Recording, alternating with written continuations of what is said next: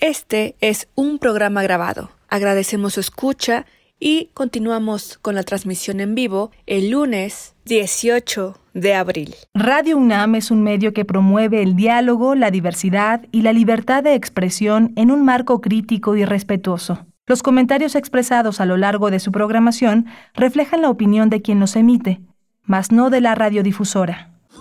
Radio UNAM presenta Primer Movimiento, El Mundo desde la Universidad.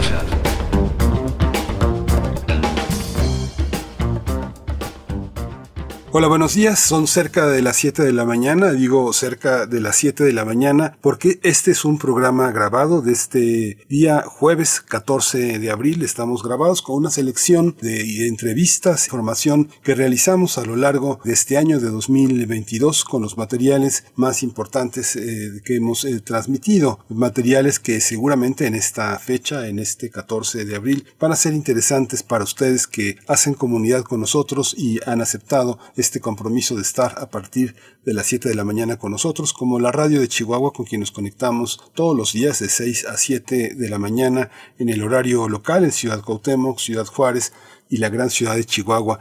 Estamos hoy en esta emisión Violeta Berber en la asistencia de producción y Frida Saldívar en la producción ejecutiva. Ellas han realizado esta selección de materiales que permiten acercarnos a ser comunidad entre todos. Hoy vamos a abrir con pensar nuestra relación con el medio ambiente, la Ley General de Aguas. La Ley General de Aguas es un eh, proyecto de gobierno, es un proyecto de, de gobernanza que busca paliar los más de 300 conflictos que hay a lo largo del país eh, peleando este vital líquido. Vamos a tratar el tema con un hombre que conoce profundamente el asunto, que es el doctor Pedro Moctezuma Barragán. Él es el coordinador general del programa de investigación para la sustentabilidad de la UAM, es miembro del colectivo Agua para Todos. Esta entrevista la transmitimos el 10 de febrero y ahora está nuevamente al alcance de todos ustedes para entender toda esta problemática.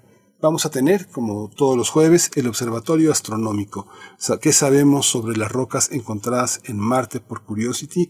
Es un tema interesante que la doctora Gloria Delgado Inglada desarrolló también en el mes de febrero.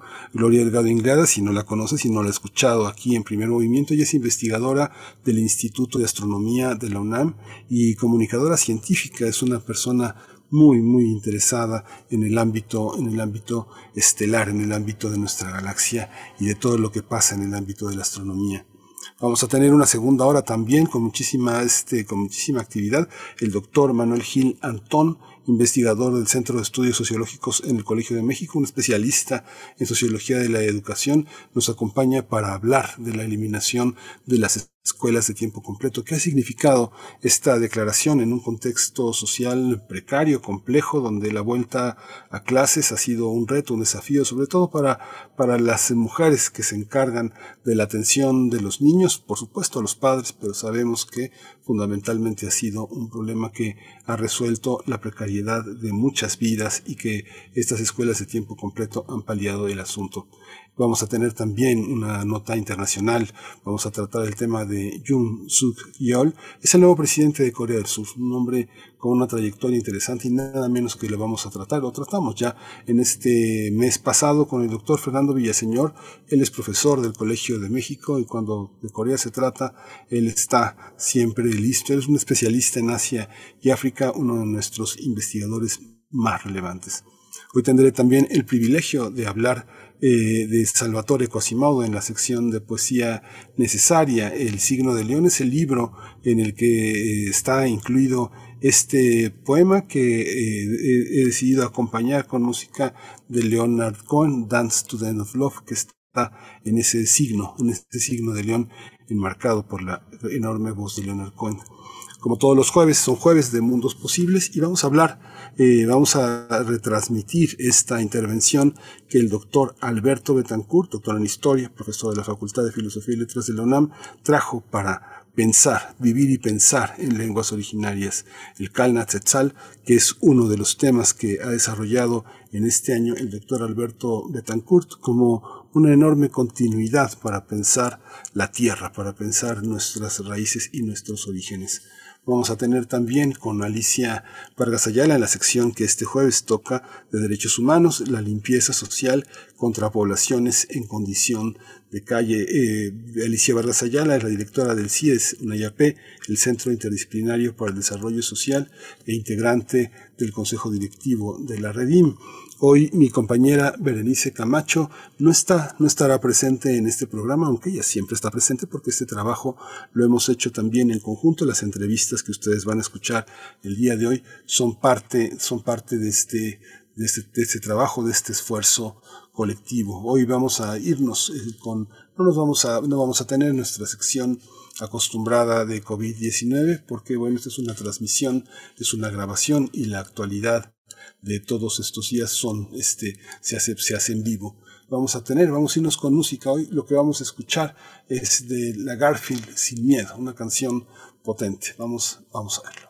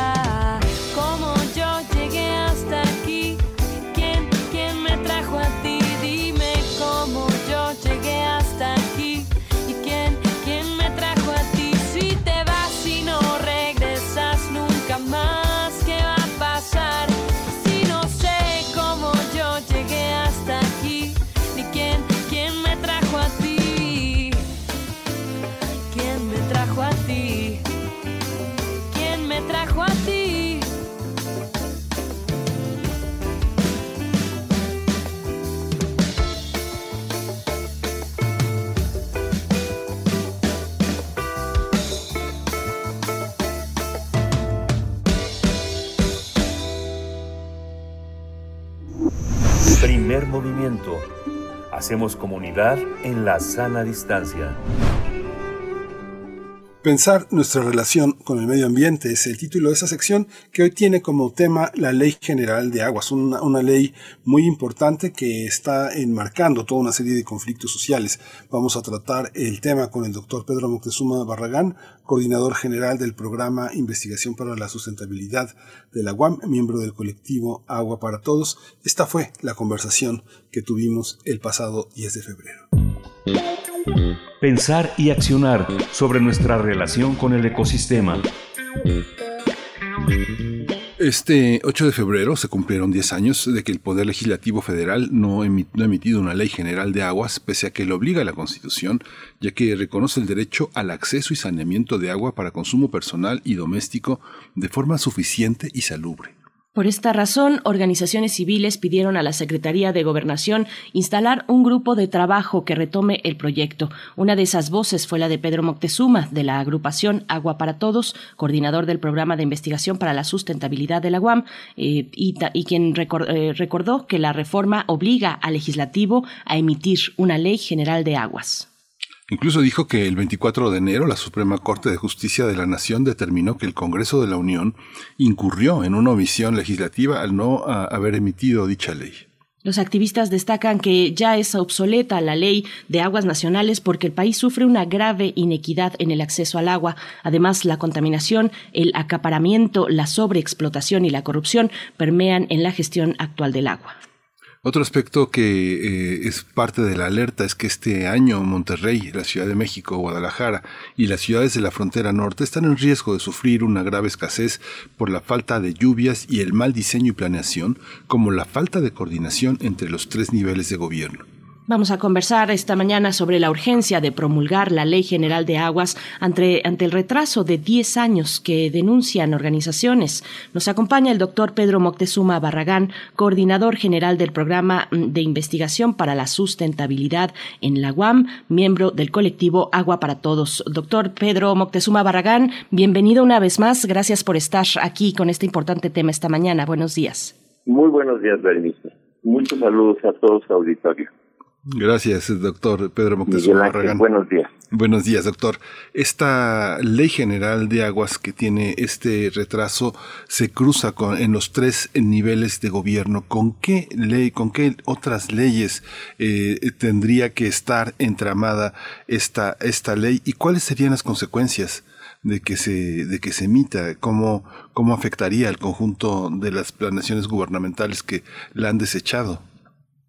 Bueno, eh, la buena noticia es que en base a prácticas y en base a experiencias a lo largo y ancho del país, la Coordinadora Nacional Agua para Todos, Agua para la Vida ha logrado desde hace nueve años y más de 299 foros tener eh, eh, desde la iniciativa ciudadana y los consensos que ha generado, junto con parlamentarios de eh, Morena, el Partido del Trabajo, un conjunto de iniciativas que se amalgamaron desde febrero del 2020 para lograr un dictamen, un proyecto de dictamen de consenso de la Ley General de Aguas.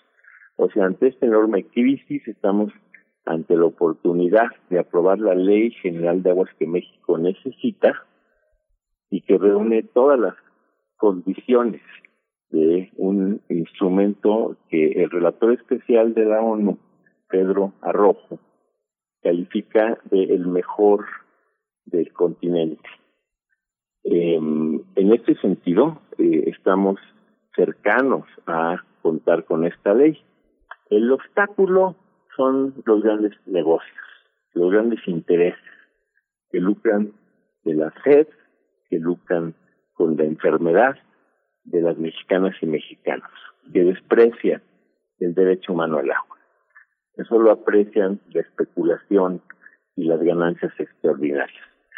Hay eh, enquistados en el poder legislativo eh, legisladores que, están trabajando para estas transnacionales. Hemos señalado a Mario Mata del PAN, que eh, es autor del conflicto de la boquilla, llamó a las separación de Chihuahua de la Federación y ahora está queriendo negarnos a, los mexicanos a tener esta ley general de aguas a través de contubernios con eh, agrupaciones de eh, ingenieros que se han dedicado a las megaobras, eh, que han eh, lucrado, que tienen planes a 40 años para seguir haciendo mega negocio.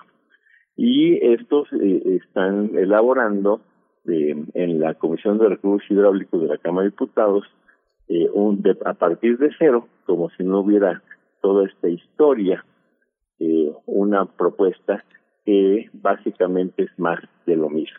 Entonces estamos en este momento dramático, una gran oportunidad para incluso eh, solucionarle problemas a la propia Conagua, es una institución fallida, y a Semarnat, que tiene crisis ambientales eh, de manera continua y repetida.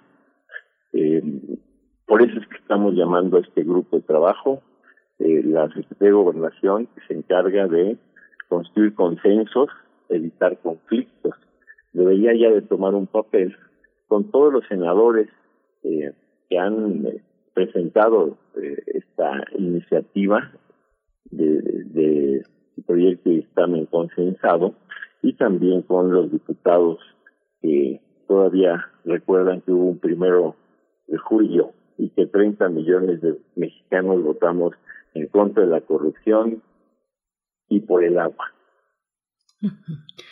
Tan, tan lejos y tan cerca, doctor Pedro Moctezuma. En su momento aquí con usted platicamos acerca de ese dictamen, pero recuérdenos un poco cómo venía, cómo venía ese documento, sobre qué base se estaría emitiendo una nueva ley. Sí, en, tiempo y forma, eh, la Coordinadora Nacional Agua para Todos, Agua para la Vida presentó el 4 de febrero la Iniciativa Ciudadana de Ley General de Aguas, que está eh, basada en 12 grandes consensos construidos a través de 299 foros desde 2003. A las pocas semanas, el grupo parlamentario del Partido del Trabajo hizo lo propio con una iniciativa y después el grupo Morena en el Senado de la República presentó una iniciativa muy similar a la cual se sumó el grupo parlamentario de Morena Medio Ambiente en la Cámara de Diputados. Juntos trabajamos con la Comisión de Recursos Hidráulicos eh, y con la Comisión de Medio Ambiente, Comisiones Unidas de la Cámara de Diputados. Se realizaron 36 foros a nivel nacional con un consenso amplio para aprobar la actual ley de aguas nacionales salinista y aprobar esta ley general de aguas que está buscando básicamente garantizar que haya agua de calidad para todas y todos buscar que haya agua para mantener los ecosistemas y el ciclo del agua vivo, buscar la soberanía alimentaria, e evitar la extrema vulnerabilidad que tenemos actualmente ante sequías e inundaciones, que por ejemplo la mega obra del túnel emisor oriente causó muertes en Tula en septiembre del año pasado, precisamente porque son obras que no tienen una lógica de manejo de cara a la comunidad, ¿no? Son, son obras que eh, con tubos y presas eh, buscan eh, eh, manejar eh, el agua como decía Humboldt cuando estuvo en la Nueva España, que en México que hay quien cree que el agua es un enemigo, ¿sí? Entonces se trata de aventar grandes volúmenes de agua de un sitio a otro, grandes trasvases, con decenas de miles de millones de pesos de inversión eh, eh, eh, para manejos que no tienen sentido en el siglo XXI. Entonces, bueno, hay esta gran vulnerabilidad. Hay además no solamente una enorme corrupción en el manejo del agua, sino gran impunidad. Todo esto se logró corregir a través de múltiples sesiones que duraron casi dos años, que fueron presentadas eh, de los consensos por parte de todos los presidentes de las comisiones del Senado y la Cámara de Diputados ante Leo Heller, redactor de la ONU, y que finalmente llevaron a este dictamen que solicitó eh, Comisiones Unidas, el diputado Flores Anguiano y el diputado Rubio, a Pronaces Agua. El proyecto se presentó en tiempo y forma para ser aprobado por la 64 legislatura y sin embargo los grandes intereses, estamos hablando de la Coca-Cola, estamos hablando de Cemex, estamos hablando de Constellation Brands, Heineken, pues simple y sencillamente bloquearon, obstaculizaron que este proyecto de dictamen se subiera al Pleno para ser votado. El proyecto es un proyecto, eh, como dije yo, eh, evaluado como de calidad mundial, que responde a los intereses de todas y todas, y es un proyecto que temen los grandes acaparadores. Actualmente el 2% de los eh, concesionarios controlan el 70% del volumen total de agua. Tenemos eh, situaciones de omisión gravísima ante la contaminación que ha llevado a que la población en muchas regiones del país, en la laguna, en Guanajuato, en Jalisco, esté sufriendo enfermedad y muerte por la contaminación. Pero estos sectores, bueno, quieren seguir tirando el agua a los ríos, a las barrancas, eh, no asumir ningún costo para cuidar el medio ambiente y eh, se han confabulado con diputados como Mario Mata para convencer a funcionarios que le están dando la espalda a el mandato del presidente de la República, Andrés Manuel López Obrador, que ha dicho agua para el pueblo, no para los grandes intereses. Y hay esta posibilidad de un intento de abortar este rico proceso y emitir un engendro que sería simplemente un eco de esta aspiración salinista de hacer del agua una mercancía y no un bien común, un derecho humano.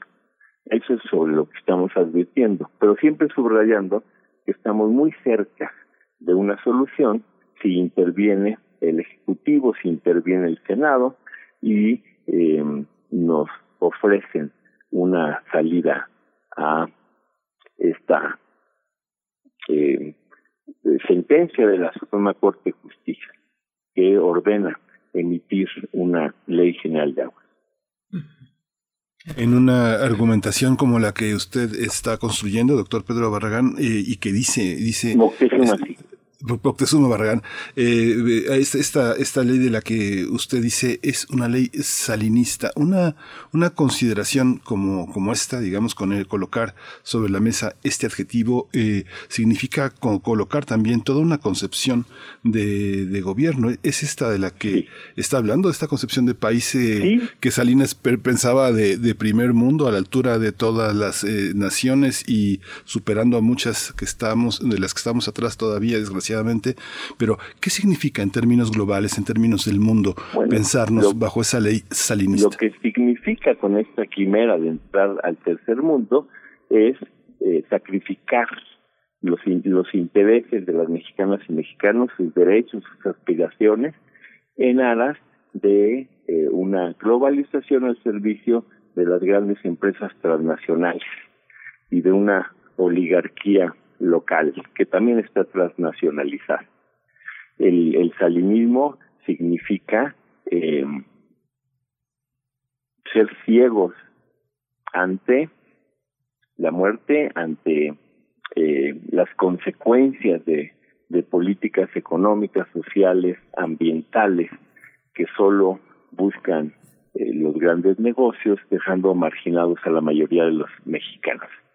El salinismo significa hacer leyes a modo de el imperio del norte y de la ambición de este de superar la crisis creciente en la que se encuentra a costa de México. México como patio trasero, México como, como lugar de extracción, de destrucción, de contaminación, para que florezcan pequeñas islas de malls, y de consumo y de, de, ciclos de ganancias para una minoría. La mayoría de las mexicanas y mexicanos, eh, repito, votamos el primero de julio por un cambio. Y es interesante que a tres años del gobierno de Andrés Manuel López Obrador, todavía la corriente neoliberal continúa enquistada en Conagua, continúa enquistada en eh, partes importantes del gobierno federal en alianza con los viejos funcionarios de Felipe Calderón y Peña Nieto, tratando de evitar que haya una transformación en la gestión, en este caso del agua. Una gestión de cara al siglo XXI, de cara a la gente, y no de cara a los grandes negocios lucrativos. Eh, doctor Pedro Moctezuma, y hay quienes en uno y otro lugar del, del, país han realizado desde hace mucho tiempo una lucha por la defensa, eh, por la defensa del agua para sus comunidades. ¿Cómo, cómo se ha presentado eh, pues esta cuestión, el asedio hacia quienes defienden el agua cuando, cuando hay detrás, como usted lo ha narrado aquí, pues grandes intereses por este líquido? Bueno, hemos tenido afortunadamente casos positivos. En el caso de, de Macapulín y las comunidades de Jalisco que iban a ser inundadas, ha habido finalmente, eh, después de 16 años, un diálogo, un diálogo con todo el gabinete encabezado por el presidente López Obrador y como testigo teniendo a Pedro Arrojo, el relator de la ONU para los derechos eh, humanos al agua y el saneamiento. Ahí hubo un resultado muy positivo eh, tenemos también muy buenas noticias de, la laguna, donde se está redimensionando el plan de agua saludable para la laguna a través del diálogo, de la participación. Hay un caso importante también en valles centrales de Oaxaca, en los cuales se logró un decreto favorable para los pueblos zapotecos.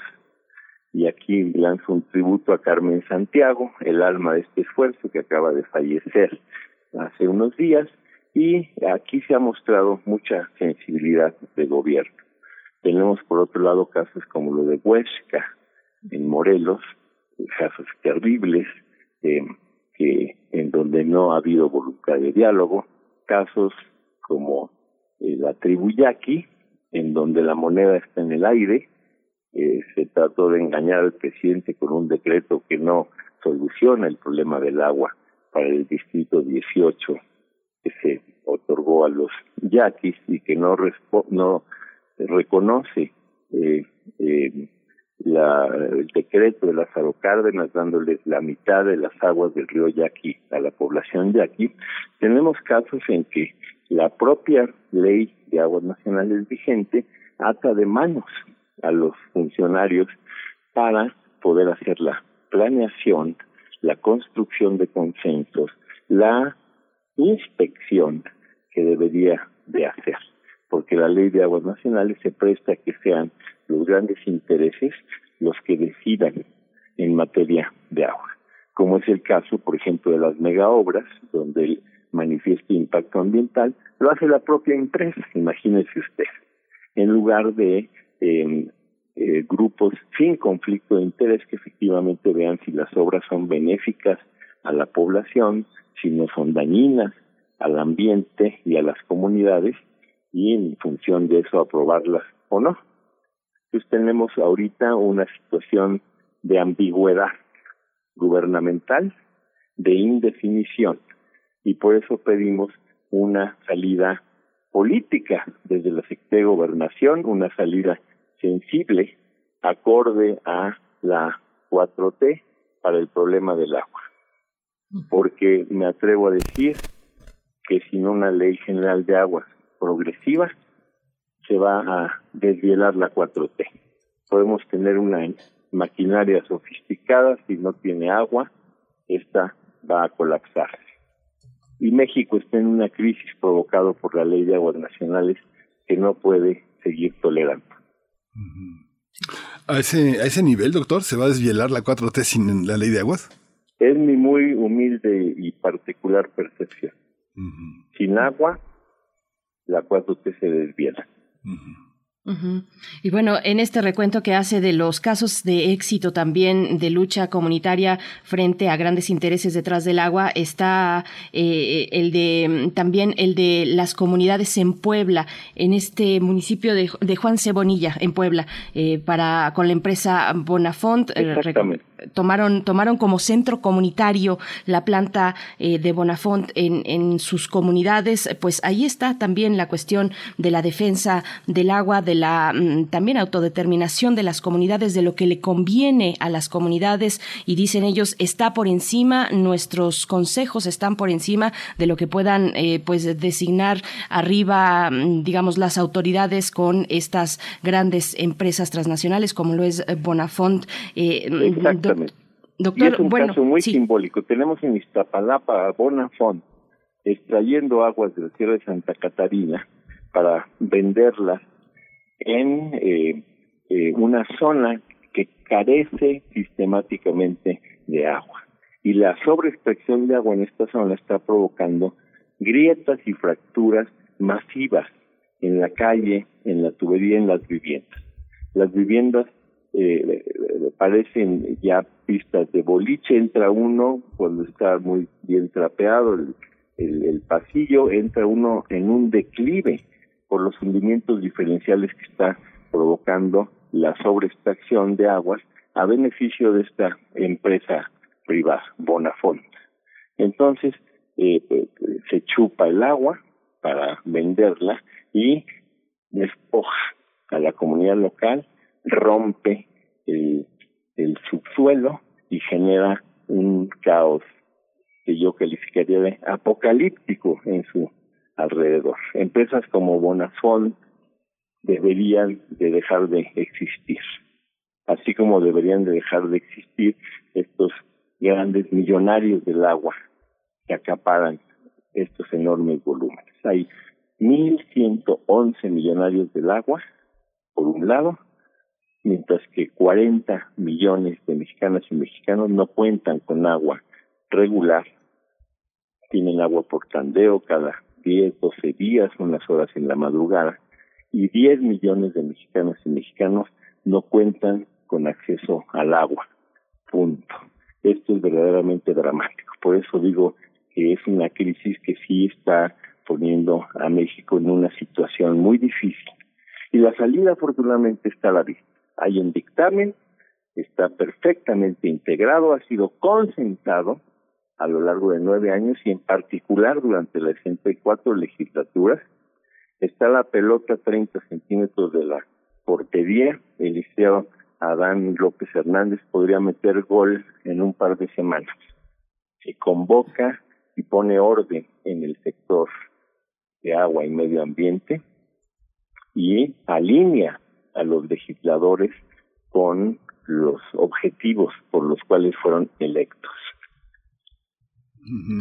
Este, hay, es inevitable observar cómo de, también de, con los propios algunos miembros del poder eh, eh, eh de la 4T, en, en, particular el presidente y la relación con Alfonso Romo, pues está tamizada por un conflicto fuerte de intereses y la relación con los empresarios que usted ha mencionado este, que finalmente han formado parte de los consensos de las negociaciones para poder eh, gobernar esta, este, esta, esta previsión de que sin esta ley la 4T se desviela, pero hay un conflicto también muy intenso de intereses, a pesar de que el presidente hizo un llamado durante la pandemia de que hay que ganar, pero no tanto, y esta parte de la voracidad es lo que marca el, el tránsito de muchas empresas que son transnacionales en México, que solo en México actúan, y bueno, y en Centroamérica algunas, de esa manera tan voraz y tan rapaz y tan dañina para el país.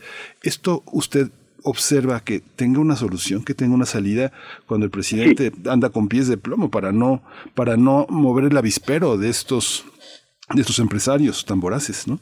Sí, sí, tiene una salida. Y la salida es que los que escuchan la estación todas las personas preocupadas por nuestra vida, por la de nuestros hijos, por la soberanía nacional, participemos, nos hagamos corresponsables en esta lucha por el agua en México y que eh, ejerzamos una fuerte presión ciudadana. La Coordinadora Nacional Agua para Todos, Agua para la Vida está convocando a la creación de contralorías ciudadanas autónomas del agua. Ya puso una en pie en Mexicali que está luchando a carta cabal para que se cumpla el mandato de la salida de Constellation Brands. ya hay una contraloría en La Laguna, se acaba de formar una contraloría eh, que se le puso el nombre eh, en Puebla en contra de la privatización del agua, la Contraloría Ciudadana del Agua Joel Arriaga, y también se acaba de formar la Contraloría Ciudadana del Agua Sergio Alcázar Minero en la Cuenca de México. la idea es que a lo largo y ancho del país nos organicemos en Contralorías que podamos vigilar, que podamos seguir, que podamos eh, controlar que se respete la ley, que se cumpla con la planeación, que se haga obra de manera transparente, sin estas jugosas mordidas que se llevan los funcionarios y que podamos entonces eh, garantizar nuestros derechos. No ver los toros desde la barrera, no ser espectadores en este debate de la ley de aguas, sino apropiarnos del tema. Tenemos una página de Facebook, de Facebook agua para todos con X, o de XS, agua para todos, agua para la vida. Hay una página de internet www eh, aguaparatodos.org.mx y vamos a estar dando información al detalle de esta gran construcción de consenso, los 12 consensos de la por el agua, y nuestra posición en los próximos días en torno al debate legislativo. El pueblo de México va a tomar la palabra en estas próximas semanas. Pues, eh, mm, doctor Pedro Moctezuma, un último comentario. Eh, eh, ustedes se han acercado a la Secretaría de Gobernación de haber, digamos, sensibilidad política, voluntad política para aceptar, para atender esta, esta emergencia, de tomar al toro por los cuernos, como usted mismo ha hecho la, la analogía, y no verlos desde detrás de la barrera, pues de aprobarse este dictamen sin contravenir la esencia del mismo, ¿Cuáles serían las medidas inmediatas acordes a una, a una nueva ley basada en este dictamen? Bueno, sí está en la mesa, eh, la propuesta está muy clara, eh, se las voy a enviar ahorita eh, para que la puedan eh, hacer accesible a sus radioescuchas y hay sensibilidad, desde luego, del gobierno, entonces estamos dando un paso a la vez en espera de, esta situación y desde luego nosotros nos reunimos regularmente y vamos a tener nuestro sexto Congreso Nacional en La Laguna. cada dos años tenemos nuestro Congreso Nacional y ahí se van a tomar de una manera participativa las decisiones conducentes para solucionar los problemas de corto, mediano y largo plazo en torno al agua en nuestro país. Cabe decir también que se está construyendo una amplia alianza, por ejemplo, con el Parlamento de los Trabajadores, con el SME, con el eh, la Asociación Nacional de Usuarios de, de Energía, con grupos de productores, con organizaciones campesinas, para poder mancomunarnos en torno a estas causas tan vitales. El agua, la salud, la alimentación no se negocie. Mm. Son vitales para nosotros. Pues con eso nos quedamos, doctor eh, Pedro Moctezuma Barragán, no se negocia, con eso no se negocia. Pedro Moctezuma Barragán, coordinador general del programa de investigación para la sustentabilidad en nuestra casa de estudios, en la UAM, en la UAM, en, que es también, también es, somos parte de la UAM, porque la UAM es parte de México, miembro del colectivo Agua para Todos. Muchas gracias por esta mañana, doctor Pedro Moctezuma Barragán mucha, mucha, mucha atención de todos los ciudadanos para participar en esto. Gracias y estemos buzos. La cosa se va a poner buena. Estamos buzos. Gracias, doctor. Hasta pronto. Primer movimiento. Hacemos comunidad en la sana distancia. Esta fue la problemática que el doctor Pedro Moctezuma Barragán establece, por una parte desde el activismo que escuchamos, él forma parte del colectivo Agua para Todos y también es coordinador general del programa de investigación para la sustentabilidad del agua, una aportación muy muy importante, pero ahora vamos a mirar al cielo, vamos a mirar al cielo desde el observatorio astronómico que sabemos eh, de las rocas encontradas en Marte, por Curiosity. Es un tema muy interesante, ha generado este, notas, información, comentarios en todas partes y el comentario es de la doctora Gloria Delgado Inglada, investigadora del Instituto de Astronomía de la UNAM y comunicadora científica. Vamos a, vamos a escuchar su intervención. Primer movimiento. Hacemos comunidad con tus postales sonoras. Envíalas a primermovimientounam.gmail.com Del brazo de Orión al universo. Observatorio Astronómico. Damos la bienvenida a la doctora Gloria Delgado Inglada. Ella es investigadora del Instituto de Astronomía de la UNAM y comunicadora científica. Nos hablará de las rocas. ¿Qué sabemos sobre las rocas encontradas en Marte por Curiosity? Hay que, hay que hacer hablar a las rocas, a las rocas marcianas. Eh, doctora Gloria Delgado, bienvenida a Primer Movimiento. Pues sí, así es. Vamos a ver qué, qué es lo que nos cuentan estas rocas. Y justamente, pues, yo lo que quiero hablar es de Curiosity, que es este rover que les recuerdo que se lanzó en noviembre de 2011 y aterrizó en Marte en agosto de 2012. Es decir, que ya lleva casi 10 años. Desde entonces lleva más o menos en este momento 3.382 soles y 23 horas en Marte. Hay una página ahí de la NASA donde pueden ir revisando este número. Ha recorrido unos 27 kilómetros a lo largo del cráter Gale, que es un cráter que mide unos 150 kilómetros de diámetro. Y para hacernos una mejor idea, pues el diámetro de este cráter es un poco más que la distancia que separa Ciudad de México de la ciudad de Puebla. Y fue el, lugar indicado para depositar ahí a, a Curiosity. Y no es casual. En este cráter se han encontrado señales que indican que hubo agua a lo largo de la historia del planeta y por eso es que es que se eligió. Y bueno, el objetivo de Curiosity pues es sencillo, lo que quiere es averiguar si en el planeta rojo alguna vez hubo vida, si fue capaz de tener y mantener vida en forma de microbio. Entonces, bueno, va equipado con un montón de instrumentos, tiene cámaras, tiene espectrómetros, tiene detectores de radiación, varios sensores y lo que les quiero contar de este artículo que se publicó el 17 de enero en, la, en una revista estadounidense, PENAS, eh, pues es un trabajo en el que se han analizado 30 muestras recogidas por este laboratorio Curiosity durante nueve años, desde agosto de 2012 hasta julio de 2021, en una gran variedad de emplazamientos marcianos a lo largo de, del viaje de, de Curiosity dentro de este cráter que por cierto en la página de Curiosidad de la NASA también pueden ver un mapa que está muy interesante y muy detallado de cómo ha sido este recorrido y pueden ver los diferentes lugares donde ha recogido muestras. Entonces, estas muestras rocosas se han sometido a un proceso que se llama pirólisis, usando uno de los instrumentos, en concreto SAM. Y la pirólisis es un proceso en el que casi cualquier tipo de material es calentado en ausencia de oxígeno y se descompone. Entonces lo que se hizo es calentar justamente 24 de las muestras que tenían a unos 850 grados y el gas que se produjo se analizó con un espectrómetro para ver la composición, quiere saber de qué, de qué estaban hechas estas rocas o el gas desprendido por estas rocas, ¿no? En este proceso se producen muchos productos como monóxido de carbono, dióxido de carbono, metano y otros muchos. Y lo que permite es calcular la cantidad de isótopos en cada uno de ellos.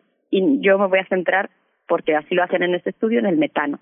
Y hago aquí un paréntesis para hablar de los isótopos, que son átomos que tienen el mismo número de protones, es decir, mismo número atómico, y por eso están en el mismo lugar en la tabla periódica, pero tienen un número diferente de neutrones.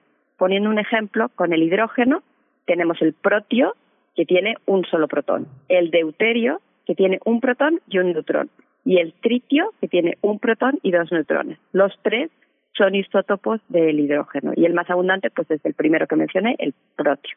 Y esto ocurre con eh, todos los elementos, por ejemplo con el carbono hay tres muy importantes, carbono 12, carbono 13 y carbono 14. Entonces lo interesante es que la proporción que hay entre un isótopo y otro nos habla de qué mecanismos han producido estos isótopos o este elemento. Es decir, nos da pistas sobre cómo se formó ese elemento que estamos midiendo o, cuyos isótopos estamos midiendo, ¿no? Aunque esa formación haya ocurrido hace mucho, mucho tiempo, ¿no? Entonces esto es, esto es lo, la parte interesante, queda ahí guardado en la memoria de los elementos químicos. Entonces, en estas muestras se ha encontrado que la proporción entre carbono 12 y carbono 13 no es la misma entre unas muestras y otras. Hay unas que muestran muy poco carbono 13 y en otras hay muchos. Hay, hay mucho de esa cantidad, ¿no? Y en concreto hay 10 medidas de las que se han recolectado en seis lugares concretos donde esta cantidad de carbono 13 es mucho menor que en las otras. Para darnos una idea de diferencias, aunque los números no importan, pues va desde menos 137 hasta 22, es decir, que sí hay una diferencia importante. Y aquí el punto es a qué se debe esto, ¿no? Eh, entonces, lo que hacen los autores es dar tres propuestas y dicen que en realidad no tienen datos para decir cuál es la buena, ¿no? Y aquí viene la parte interesante. La primera de ellas es la fotólisis de metano biológico. Es una cosa así muy complicada, pero está inspirado en, en, en lo que se observa en la Tierra, porque al final es lo que conocemos mejor y lo que guía nuestras primeras ideas, ¿no? De lo que puede estar sucediendo más allá de la Tierra. Esto consiste en que bacterias antiguas liberaron metano a la atmósfera en Marte y ese metano tenía una marca en el carbono muy específico que se puede detectar y después este metano entra en, en contacto con la luz ultravioleta de la atmósfera que convierte ese gas de metano en moléculas más grandes, más complejas, que después caen a la superficie marciana, quedan en las rocas y ahora, al analizarlas, podemos ver esa firma eh, que, que habla de su origen. Entonces, estas muestras además se parecen a algunas muestras recopiladas en Australia de hace 2.700 millones de años, en los que parece que hay evidencia de que hubo actividad biológica. Entonces, por eso eh, ha tenido tanta repercusión en los medios, pero no significa que en Marte haya ocurrido lo mismo, ¿no? El ambiente es diferente, eh, las condiciones son diferentes y por eso los autores proponen otras dos alternativas que no son biológicas. La primera es que esa firma que se encuentra es el resultado de la interacción entre dióxido de carbono y radiación ultravioleta. Es una interacción que, hace que este gas de dióxido de carbono se transforme en compuestos orgánicos, como por ejemplo el formaldehído, y esos compuestos se asientan en la superficie marciana y es lo que se observa. Para todas estas tres eh, propuestas se necesitan más experimentos, como voy a decir después, ¿no? Y la última tiene que ver con el movimiento, esta es muy interesante, del sistema solar en la galaxia. Cada pocos cientos de millones de años, nuestro sistema solar en ese movimiento en la galaxia atraviesa una nube molecular gigante. Entonces la pregunta es si el encuentro con esa nube podría haber dejado marcas en Marte, ¿no? Para que esto suceda, la nube tendría que haberse enfriado, el polvo se tendría que haber depositado en el hielo marciano, mantenerse ahí una vez que el glaciar se derritió y dejando una capa que contiene el carbono que ahora es la que se estaría observando en este material. No hay evidencias de glaciares pasados en el cráter Gale, así que de nuevo habría que investigar mucho más al respecto. Bueno, entonces son tres opciones, las tres muy diferentes, y lo interesante es que las tres se ajustan con los datos que tienen los autores de este trabajo, así que teóricamente son posibles. ¿Qué falta? Pues recopilar más datos, hacer más experimentos, ojalá que lleguen a la Tierra muestras de rocas marcianas como las que está recopilando el otro rover Perseverance y entonces así puedan ser analizadas aquí y entonces ir viendo si se pueden descartar algunas de esas propuestas o se eh, unen algunas nuevas, ¿no? En resumen, no, no se ha encontrado vida, pero tampoco podemos decir que seguro que no hubo vida. Lo que está ocurriendo es que se están dando pasos firmes, ¿no? Eh, antes de Curiosity no se tenía la capacidad de poder hacer este análisis de isótopos que les he contado así brevemente. Entonces se siguen dando pasos para poder tener cada vez más certezas en una u otra dirección, sea esta la que sea. Es fascinante, Gloria, todo este, toda esta posibilidad de, eh, renovar las herramientas de, consulta que, expones, pues, eh, pues dará grandes pasos, porque finalmente todo, eh, todas estas posibilidades aterrizarán en la imaginación de nuestros científicos para este, para esta clase de consultas. Te agradecemos mucho que hayas puesto sobre la mesa el tema, que yo creo que para quienes ven el cielo es uno de los temas interesantes de estas últimas semanas, ¿no? Es, es, es muy emocionante, ¿no? Pensar que eventualmente se puede encontrar, pero siempre pues hay que mantener también los pies en la tierra, separando lo que sí se ha encontrado de lo que ya es especulación por supuesto. Bueno, eh, eh, esta cuestión de la de la vida, de la vida que eh, en otros países, en, otros planetas, perdón, la existencia probable de la vida, mm, pero una vida microbiana y además es la búsqueda de fósiles, de esta posibilidad, pues mm, que, que, ahí está y que se sigue, pues empujando a través de la ciencia y poner a prueba también los métodos que se utilizan para entender nuestra Tierra, para entender otro otro planeta en este caso doctora. Muchísimas gracias por, por este seguimiento y pues nos encontramos en 15 días. Muchísimas gracias, Nora. Hasta pronto. Primer movimiento. Hacemos comunidad con tus postales sonoras. Envíalas a primermovimientounam.gmail.com Siempre hay cosas que, que, se dan de manera oblicua en el universo y en los comentarios de la doctora Gloria Delgado, Inglada, por supuesto, una mirada al universo, al cosmos que cada jueves le ofrecemos aquí en este espacio de primer movimiento. Vamos a despedir hoy a la, Radio Universidad de Chihuahua. La deja, los dejamos en su programación habitual en sus tres ciudades, Ciudad de Cuauhtémoc, Ciudad Juárez y la gran ciudad de Chihuahua. Nos escuchamos mañana, mañana 15 de abril, en punto de las 7 de la mañana. Estaremos transmitiendo en ese, en ese gran estado, el estado más grande del norte de nuestro país. En este momento vamos a ir a escuchar una producción de Radio UNAM, la multiplicidad de propuestas interesantes de una radio universitaria de Radio UNAM. Vamos a ver. Este, quédese con nosotros. Esto es primer movimiento.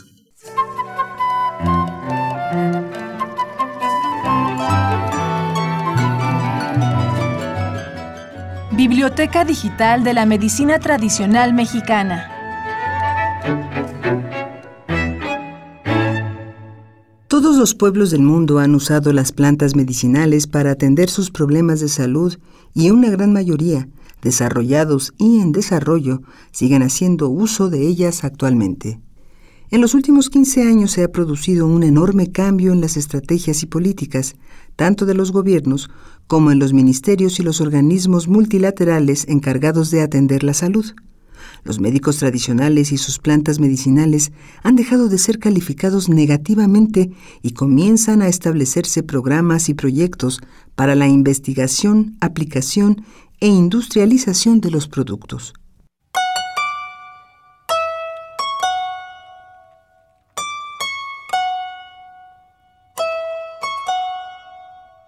Maestro Carlos Sola Luque.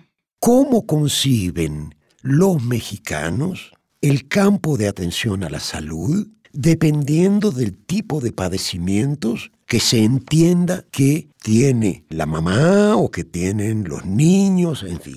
Nunca hay que olvidar que todos, adultos fundamentalmente, manejamos información epidemiológica. Desde que tenemos experiencia con nuestro propio cuerpo, tenemos experiencia de enfermedades que sufrimos o que vimos que sufrían otros, hasta la prensa que nos informa, pero también de pronto hay accidentes domésticos, salvo los hipocondríacos, no todos los que nos duele la cabeza vamos con el neurólogo, ¿verdad? Vemos si se nos pasa, nos ponemos un paño frío en la frente, cambiamos los lentes, dejamos de mirar la televisión o cosas por el estilo. Es decir, tenemos una serie de interpretaciones acerca de la posibilidad del dolor de cabeza.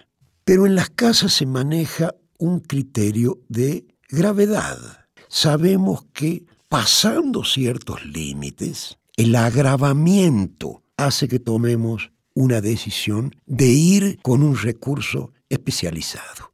El niño que columpiándose se cae de cabeza y tiene un chipote, lo más probable es que la mamá lo atienda con recursos caseros y que van desde azúcar, pasando por el hielo, el árnica, el paño también frío y, para decirlo con lenguaje casero, además de eso, observación ojo al piojo. Es decir, si de pronto ve que el niño aumenta la palidez, convulsiona, vomita, es decir, se hace presente el agravamiento, la mamá dice, se acabó la artillería casera, vámonos donde tienen aparato para respirar, tienen neurólogos, tienen rayos X, etc. Pero lo que hay que recordar es que es el mismo paciente el que recibió un tratamiento en la casa, el que recibió un tratamiento con el médico. Yo digo, el sistema real, concreto, de atención a la salud de los chilangos tiene medicina académica, tiene medicina doméstica o casera, tiene medicina tradicional y en los últimos años las llamadas alternativas o complementarias. Entonces, estamos en presencia de un sistema plural, intercultural de atención a la salud, donde por la historia y la cultura de México es muy fuerte la medicina tradicional. El maestro Carlos Sola Luque es coordinador de investigación del proyecto Biblioteca Digital de la Medicina Tradicional Mexicana. Golpe. Lesión muy frecuente propiciada generalmente por accidentes de trabajo en la casa y en el campo, en la que se manifiesta inflamación, dolor y formación de moretones. Biblioteca Digital de la Medicina Tradicional Mexicana. Golpe. Los golpes también son resultado del castigo de los santos a aquellas personas que transgreden las normas sociales y religiosas establecidas. Se reportan también otras causas como pleitos o riñas entre personas, caídas por descuido y borracheras. En Tecospa, Estado de México, los golpes se clasifican en fríos y calientes. Los primeros son los que ocasionan entumecimiento y dolor agudo como tiros, como si un viento frío soplara sobre ellos. Mientras que los segundos, los calientes, originados por una persona, arma o animal, causan sensación de quemadura, pican como si se hubiera frotado chile. Los golpes también pueden producirse interna o externamente, causando los primeros inflamación y enrojecimiento en sus inicios y posteriormente chichones y moretones, los segundos lesionan el estómago y si no se tratan a tiempo, producen un postema, un tumor o una bola o apostema que causa dolor. Entre las plantas más utilizadas en el tratamiento de los golpes destacan el árnica, el aguacate y la hierba del golpe. La información que aquí se presenta puede encontrarla en la Biblioteca Digital de la Medicina Tradicional Mexicana una publicación de la UNAM a través de su programa universitario México Nación Multicultural. Producción Silvia Cruz Jiménez.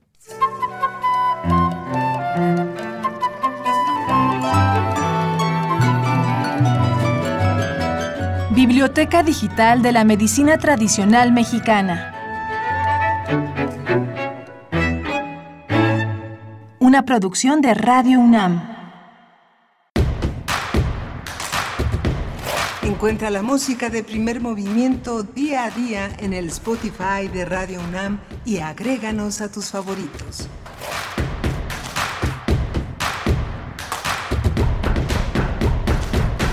Este es un programa grabado. Agradecemos su escucha y continuamos con la transmisión en vivo el lunes 18 de abril. Encuentra la música de primer movimiento día a día en el Spotify de Radio UNAM y agréganos a tus favoritos.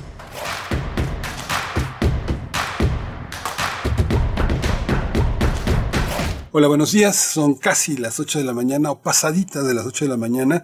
Es un horario que tiene la flexibilidad de la memoria porque este programa es grabado este jueves 14 de abril en un momento de, de descanso, descanso obligado Sin embargo, Violeta Berber y Frida Saldívar han hecho posible esta antología. Frida Saldívar es nuestra productora ejecutiva y Violeta Berber está en la asistencia de producción y construyeron esta antología, esta manera de aglutinar de nuevo el tiempo para nosotros, para ustedes, para ofrecerles un menú interesante de reflexión en este fin de semana, este fin de semana muy largo, lleno de conmemoraciones, de festividades, de participación popular. Así que bueno, quédese con nosotros. Hoy no está en esta presentación mi compañera Berenice Camacho, y estará el día de mañana, el viernes 15 de abril, eh, haciendo estas presentaciones de las conversaciones que sostuvimos en febrero y marzo son con distintos especialistas alrededor de distintos temas. Hoy vamos a hablar de la eliminación de las escuelas de tiempo completo. Vamos a tratarlo con el doctor Manuel Gil Antón. Él es investigador del Centro de Estudios Sociológicos del Colegio de México. Él es especialista en sociología de la educación. Así que bueno, va a ser una conversación interesante. También vamos a trabajar, también trajimos el tema de Yoon Suk Yeol. Él es el nuevo presidente de Corea del Sur y vamos a tratar el tema con uno de nuestros grandes especialistas. Él es el profesor del Colegio de México, especialista en Asia y África. Es el doctor Fernando Villaseñor. Cuando se trata de Corea, siempre está, siempre está con nosotros. Así que quédese con nosotros. Acompáñenos en esta segunda hora de primer movimiento. Primer movimiento. Hacemos comunidad con tus postales sonoras. Envíalas a primermovimientounam.gmail.com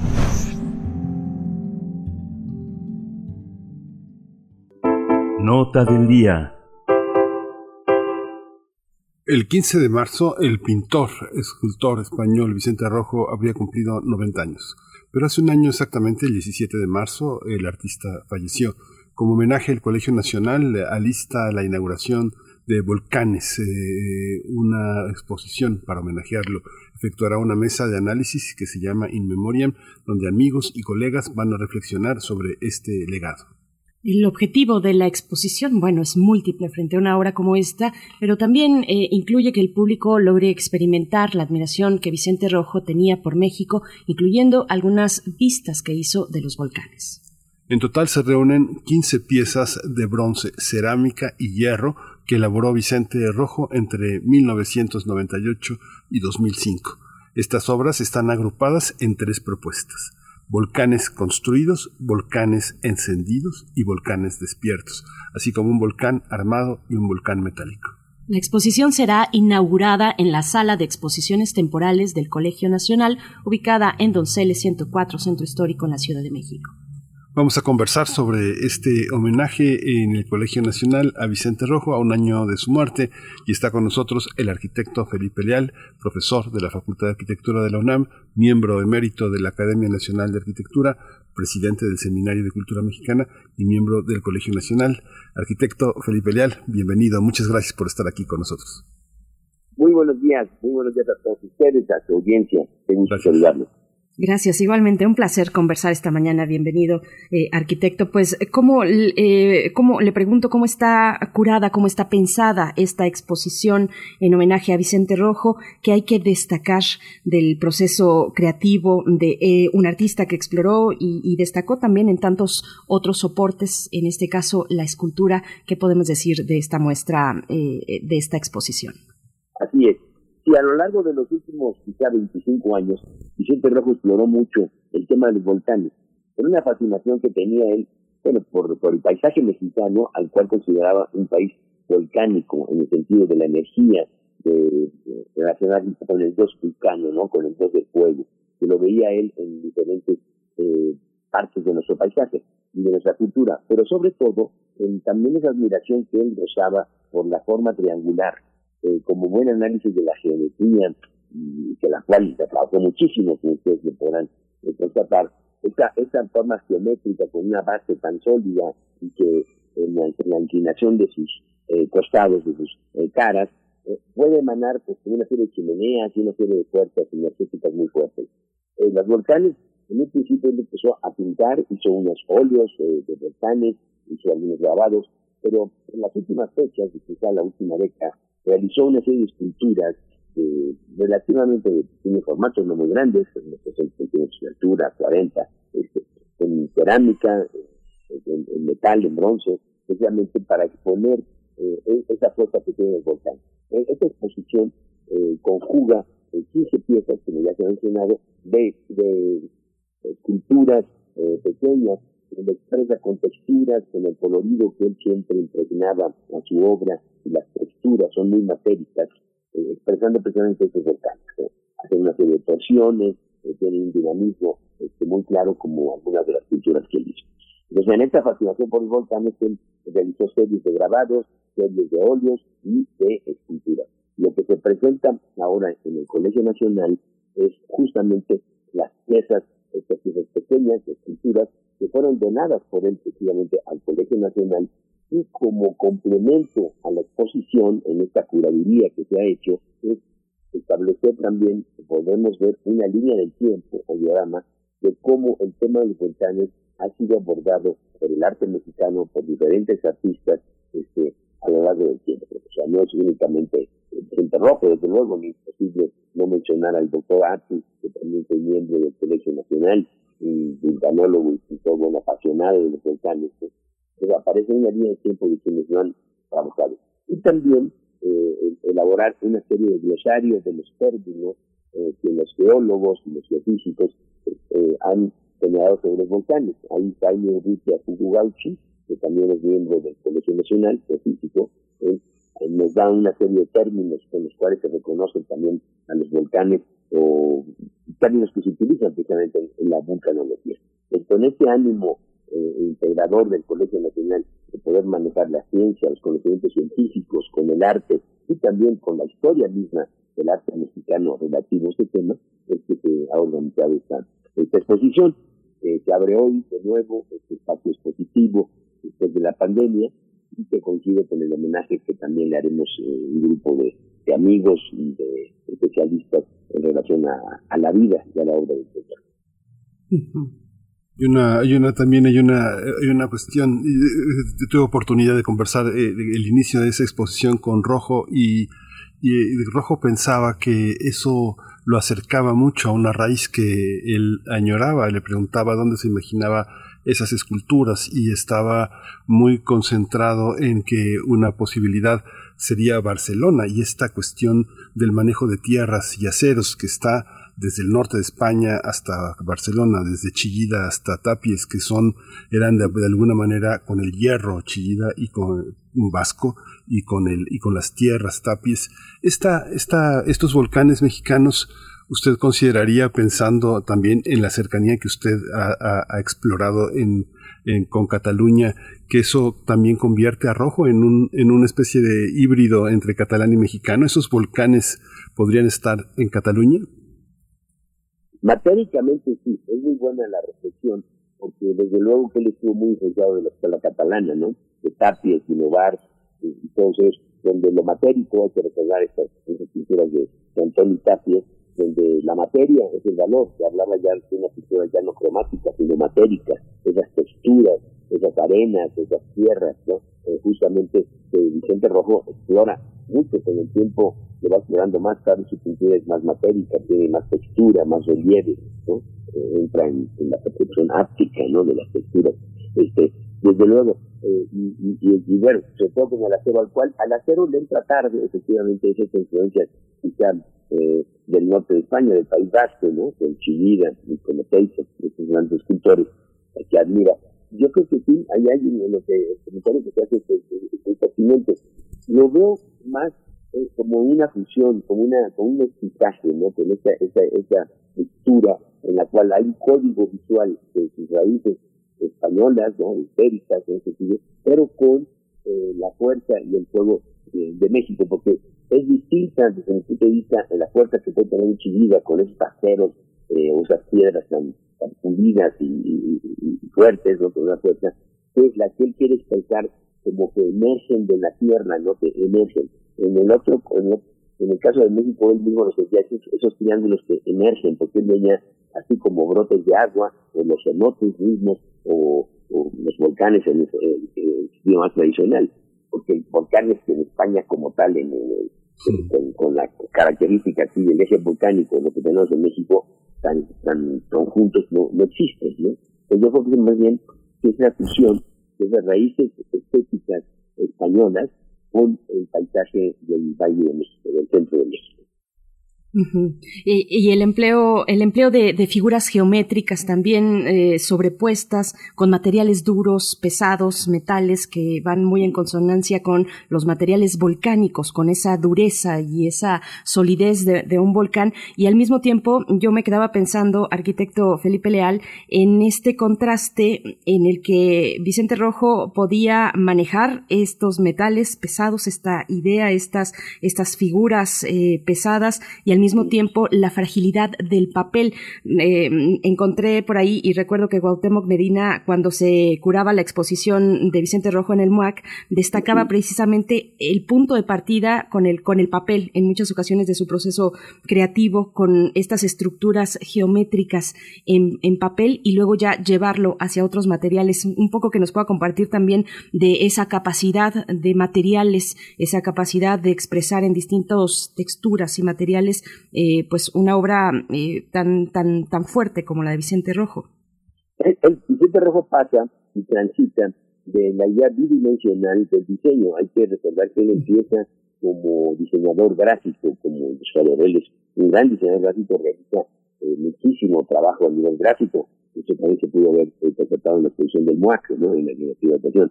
Eh, y él empieza, es, es bidimensional, y tiene esta retícula, se apoya en la retícula y va con mucho rigor geométrico, con el cuadrado y con el, con el triángulo sobre todo, entonces le va incorporando el círculo, o sea, las formas platónicas básicas son su elemento para, digamos, como un canon que él tenía de composición.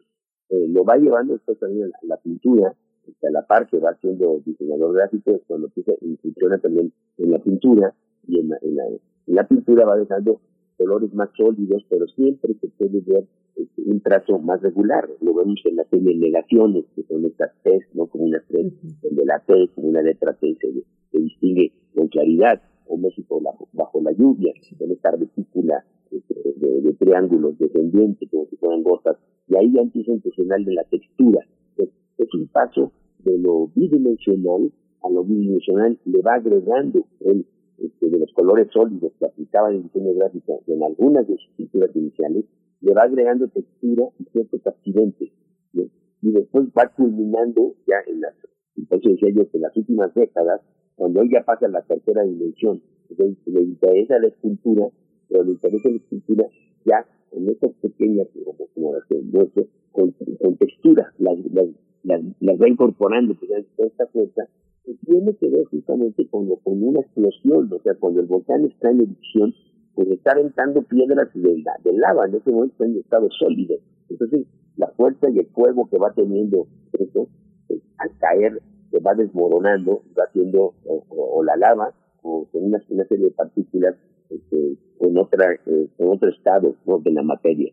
Eso, por eso es muy matérico, no solo por el color, sino la textura que va agregando. Él sí transita en síntesis, de lo bidimensional eh, del color cromático este, sólido a la tercera dimensión con un colorido y con una textura cromatérico y con una serie de, digamos, de, texturas y de, y de pátinas, de pátinas en los, colores. Ya no son los colores necesariamente sólidos, son como manchas de estas transparencias que le vas agregando. Y, y, otra cosa que es muy curiosa es que siempre está trabajando en serie. O sea, no trabaja una obra en lo particular. Ustedes verán que siempre vamos a ver series en él. Está de volcanes en uno. Pero dentro de volcanes también tiene diferentes tipos de, volcanes. A unos los llama precisamente los volcanes construidos, a otros los desiertos, por ejemplo, el volcán, otros entendidos, este, eh, o volcán metálico. en esas series, dentro de los volcanes también tiene subseries pero como las que ya comenté, las delegaciones, la de México bajo la lluvia, siempre trabajaba a la par, porque tuve el, gusto de hacer ese estudio, y en los muros tenía de una forma regular, todas las obras también eran, eran de formato cuadrado, pues eran de 1,50 por 1,50, eh, 2 por 2, de 1,10 por 1,10, y las disponía eh, 6, 7 obras muro, eh, e iba pasando de una a otra y preparaba ya eh, una argamasa con cierto color, la podía aplicar en este y se brincaba y iba al tercero. Una especie como de, este, eh, ajedrez, de simultáneas de ajedrez. Entonces tenía siempre el pensamiento este, de lo global, de grupo.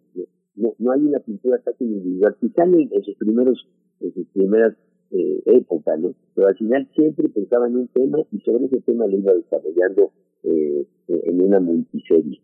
Eso también es muy, muy, particular de su trabajo. Y esta, esta exposición lo muestra, eh, la, muestra, son, en son una serie de piezas en base a un mismo tema que él va trabajando y va, va transformando, va deformando estas, este, este, esta forma le va dando él diferentes sentidos, ascendentes casi todas ellas. Es un triángulo en muchas ocasiones eh, eh isósceles, ¿no? Este, que tiene una verticalidad más marcada. Eh, arquitecto, hay una cosa, inevitablemente pienso en, en pienso, hago una relación eh, con, la, con la política cultural, con las políticas de legitimación de nuestros artistas. Me parece muy conmovedor que eh, Rojo sea celebrado en el Colegio Nacional, además que el homenaje esté coordinado por usted, eh, que esté coordinado también por sus pares, pares en un sentido muy amplio y profundo, en el sentido en el que está valorado por las personas que saben y hacen y que son de alguna manera eh, hermanos espirituales de rojo. Es curioso que pasa también con otros artistas mexicanos nuestros que están y que formaron parte de la ruptura de un momento distinto del Estado mexicano, como pasa con Juan Soriano, como pasó con Tamayo, como ha pasado con Felgueres. ¿Cómo, como eh, no me imagino en este contexto, con todo y que es muy loable, digno de aplauso, importante el proyecto Chapultepec, no me imagino las esculturas de Rojo o de Soriano en el proyecto Chapultepec. ¿Cómo se legitiman hoy estos artistas de la ruptura en el contexto mexicano que vivimos hoy, de las artes y de un mundo, y de un mundo que nos observa y que, y que observamos desde, desde México, desde el plano artístico, arquitectónico, ecológico, este, incluyente. ¿Cómo lo, cómo lo observa este arquitecto? Yo creo que se legitima como una, una, una generación extraordinaria que tuvo el valor de incorporar eh, nuevos conceptos, nuevas visiones de enfoque sobre lo que las artes visuales podrían ser y no quedar encasillada ya nada más, independientemente del valor con un discurso, este, con un independientemente de su cualidad técnica, con un discurso ideológico político, sino donde la, el arte, en este caso la cultura, se abre a una serie de experiencias más sensoriales, ¿no? más de los sentidos, más, más abiertas a la experiencia humana. Y, lo que logran ellos, y ahí hay un pionero fundamental, el pionero que empieza a romper con eso, Tamayo. El Tamayo fue una fuente de inspiración para, para Vicente Rojo muy fuerte. Hay que ver simplemente el, el, color, la textura, de lo que hemos venido hablando, donde, se quiere expresar otras formas de la cultura. El tamaño, claro que está la cultura mexicana de una forma muy fuerte, pero está de otra forma en de Rivera. El tamaño lo expresa ya con, con acorde a sus tiempos, con un concepto ya de la abstracción, cuando el siglo XX pues, está sobre todo imbuido por la abstracción, por una complejidad del pensamiento, no podemos llegar ya a todas las experiencias de las experiencias ya de, del inconsciente, del psicoanálisis, del, conocimiento que viene acumulando el siglo XX y que se ve plasmado en esas obras. Entonces, la abstracción gana este, muchísimo con este grupo y nos, nos, incorpora en un arte mucho más universal sin perder la localidad, porque pueden decir que se parecía mucho a, escuelas, a las escuelas extranjeras. Pues no, porque yo creo que eh, hay que traer en, este mestizaje ¿no? que tanto enriquecido. Lo comentábamos ahora la influencia de la memoria que tenía eh, Vicente Rojo de las artes visuales y las experiencias estéticas ibéricas. Claro que está en él, y vio a Chivida, y vio a Ortega, y vio a la escuela eh, catalana de, Innovar y de Tapios y todos ellos, pero lo que hace la, lo que hace la ruptura pues, es abrir una dimensión, una perspectiva hacia otra expresión del arte que esté menos ideologizada, que tenga que ver más con lo sensorial, con los sentidos, con la cultura visual, con la estética, con la cual después pues, también se identifican este, muchísimos pensadores, como Fabio Paz, escribiría muchísimo precisamente sobre Tamayo, sobre todos ellos, ¿no? Porque se queda también fascinado por esa presencia es mucho más universal, un, arte que puede tener una lectura más abstracta y que se podría acercar también hasta expresiones este, eh, locales como algunas africanas. Entonces, es muy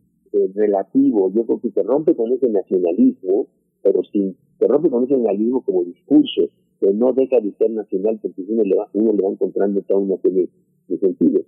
Y son grandes artistas, ¿no? Yo creo que, bueno, como escultor como pintor, pues el propio Manuel Felgueres, ¿no? que un extraordinario eh, pintor, pero yo lo que era mejor escritor, un gran escritor, y tenía un pensamiento tridimensional muy, muy, arraigado. Pero Fernando García Ponce, este, todos ellos hacen Lidia Carrillo, que tenían, expresan eh, una materialidad y una serie de formas que sí tienen que ver quizá con esas tensiones que, la sociedad mexicana puede vivir, pero de una forma universal.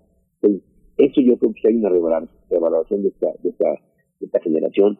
Y con Vicente Rojo lamentablemente se termina, ya casi todos se fueron viendo, ¿no? Quedan algunos que después integraron de alguna forma, como Arnaldo, Arnaldo Cohen tuvo alguna de esas piezas, ya el más joven de ellos, eh, Brian Nissen eh, también, pero la, la fuerza de sobre todo de Telleres, este, Telleres y, y Rojo sí eh, son como los lideran, ¿no? Este, bueno, hacia Ponte, Liga Carrillo, eh, más, ¿no? Los que van liderando este, este movimiento de ruptura que me parece pues, muy digno de, de, poner en escena, sobre todo en estos momentos. Pues Arquitecto Felipe Leal, muchas gracias por, por estar esta mañana. Solamente decir que a esta exposición le acompaña una, una mesa también en homenaje, Vicente Rojo in Memoriam. Eh, preguntarle rápidamente quiénes están convocados y para acercarnos a qué, a qué perfiles, a qué formatos de los que trabajó Vicente Rojo, tal vez desde la literatura, el mundo editorial, el cine, eh, pues una exploración de caminos muy, muy rica en la, en la obra de, de Vicente Rojo. Bueno, la, Vicente Rojo era un hombre multifacético de una gran versatilidad y que algo cultivó también con la amistad y la cercanía con, con sus pares y con la generación que lo, que lo rodeaba, no únicamente en la pintura, sino en las letras, sino en el pensamiento, sino en la arquitectura. Era un hombre que tenía una gran capacidad de relacionarse. Y por su propia trayectoria, al ser diseñador gráfico, al ser, al ser editor, porque también era un gran editor, se convirtió, y él mismo lo decía, en un gran lector porque para, para realizar esas portadas o los carteles de, o las portadas de las revistas, hizo las revistas, diseñó la revista Artes de México en un principio con Miguel Chávez Ansúrez, después la revista de la Universidad de México, la revista de Bellas Artes del Instituto Nacional de Bellas un cúmulo de revistas que diseñó, más las portadas de casi toda una generación de escritores que estaban realmente en un auge. Entonces él tenía que leer, comenta que ella, de lector, un poco por con su profesionalismo, leía el libro, el artículo, el contenido de la revista para poder hacer y elegir ¿no? precisamente la imagen. Entonces era un gran lector, este, era editor, era diseñador gráfico, era pintor, era escritor, y, generó un grupo de amistades con las cuales él las cultivó. Él siempre estuvo rodeado de gente, bueno, Fernando Benítez, Carlos Monsiváis, eh, García Perret, este, Monterroso, todo este tipo de personas con las cuales sí tenía hasta una comida este, semanal donde se, reunían un poco para platicar de lo que estaba sucediendo en el medio cultural o en la vida personal. Esto lo va llevando él con el tiempo con otras generaciones. Unos van falleciendo, como supimos, él tuvo la fortuna de vivir un poco más que de ellos, y se fue renovando y creando otras amistades, como varios de los que estarán, estaremos hoy en, en, la, en la tarde, y además de especialistas. Entonces, ¿quién hablará? Por ejemplo, Arnoldo Kraus, que fue su médico, eh, que fue la persona que lo acompañó hasta los últimos momentos de su vida, y también hizo algunas ediciones en conjunto sobre temas en particular. Estará Rafael Barajas, el eh, como parte del periodismo, porque hay que recordar que también diseñó los, los tabloides del 1 más 1 de la jornada, y con toda esa investigación sobre pues, las gráficas históricas de México tenía relación también con Rafael Barajas, con el Ciclón.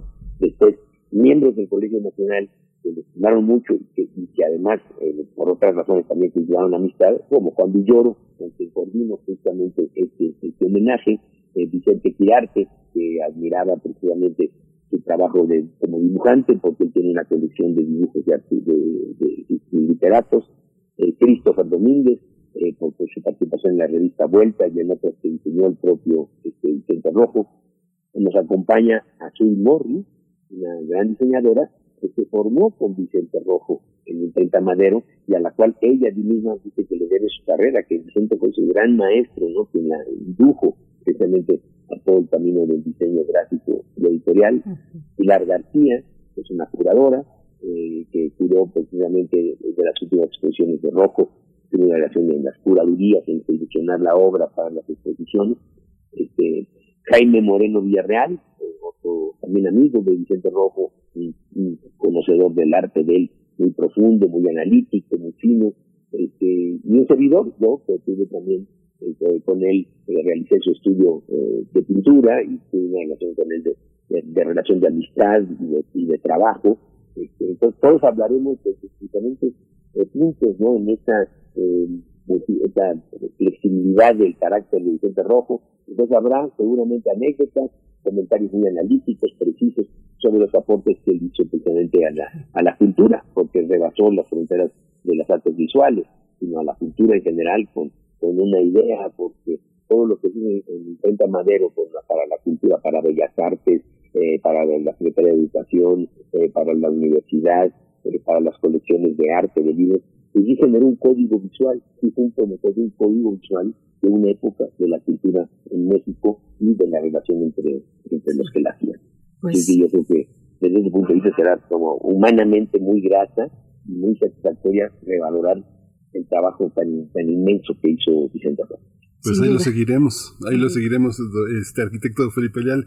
Muchas gracias por esta conversación tan deliciosa y bueno, el homenaje pues será un, un, un, parámetro nuevo también para valorar la vida de Vicente Rojo, su creación y desde en este momento, en este momento de México muy importante colocar la obra de Rojo en un escenario tan trascendente. Muchas gracias.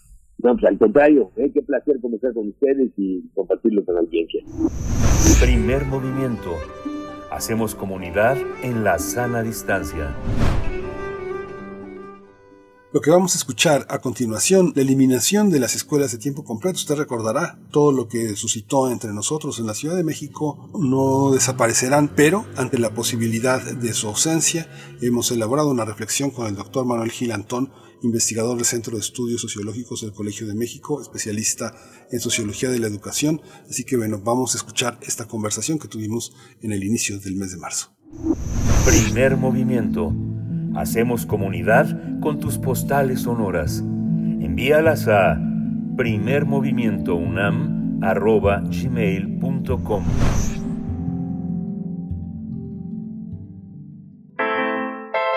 Nota Internacional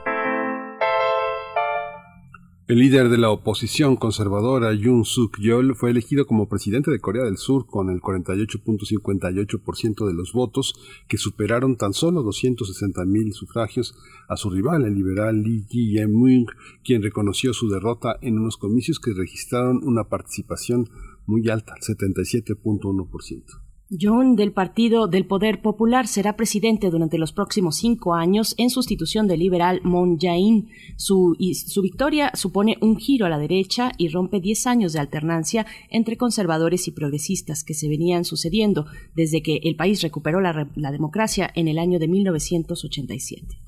Yun, que tomará posesión del cargo el próximo 10 de mayo, es un político que ocupó el cargo de fiscal durante 25 años, luego de condenar a figuras poderosas del país y llevar a la cárcel a expresidentes conservadores. Especialistas señalan que John capitalizó el descontento que dejó el actual mandatario en gran medida por la crisis inmobiliaria, el aumento de la temporalidad y la desigualdad o el cansancio por las persistentes restricciones por COVID-19, lo que ha afectado sobre todo a pequeños empresarios.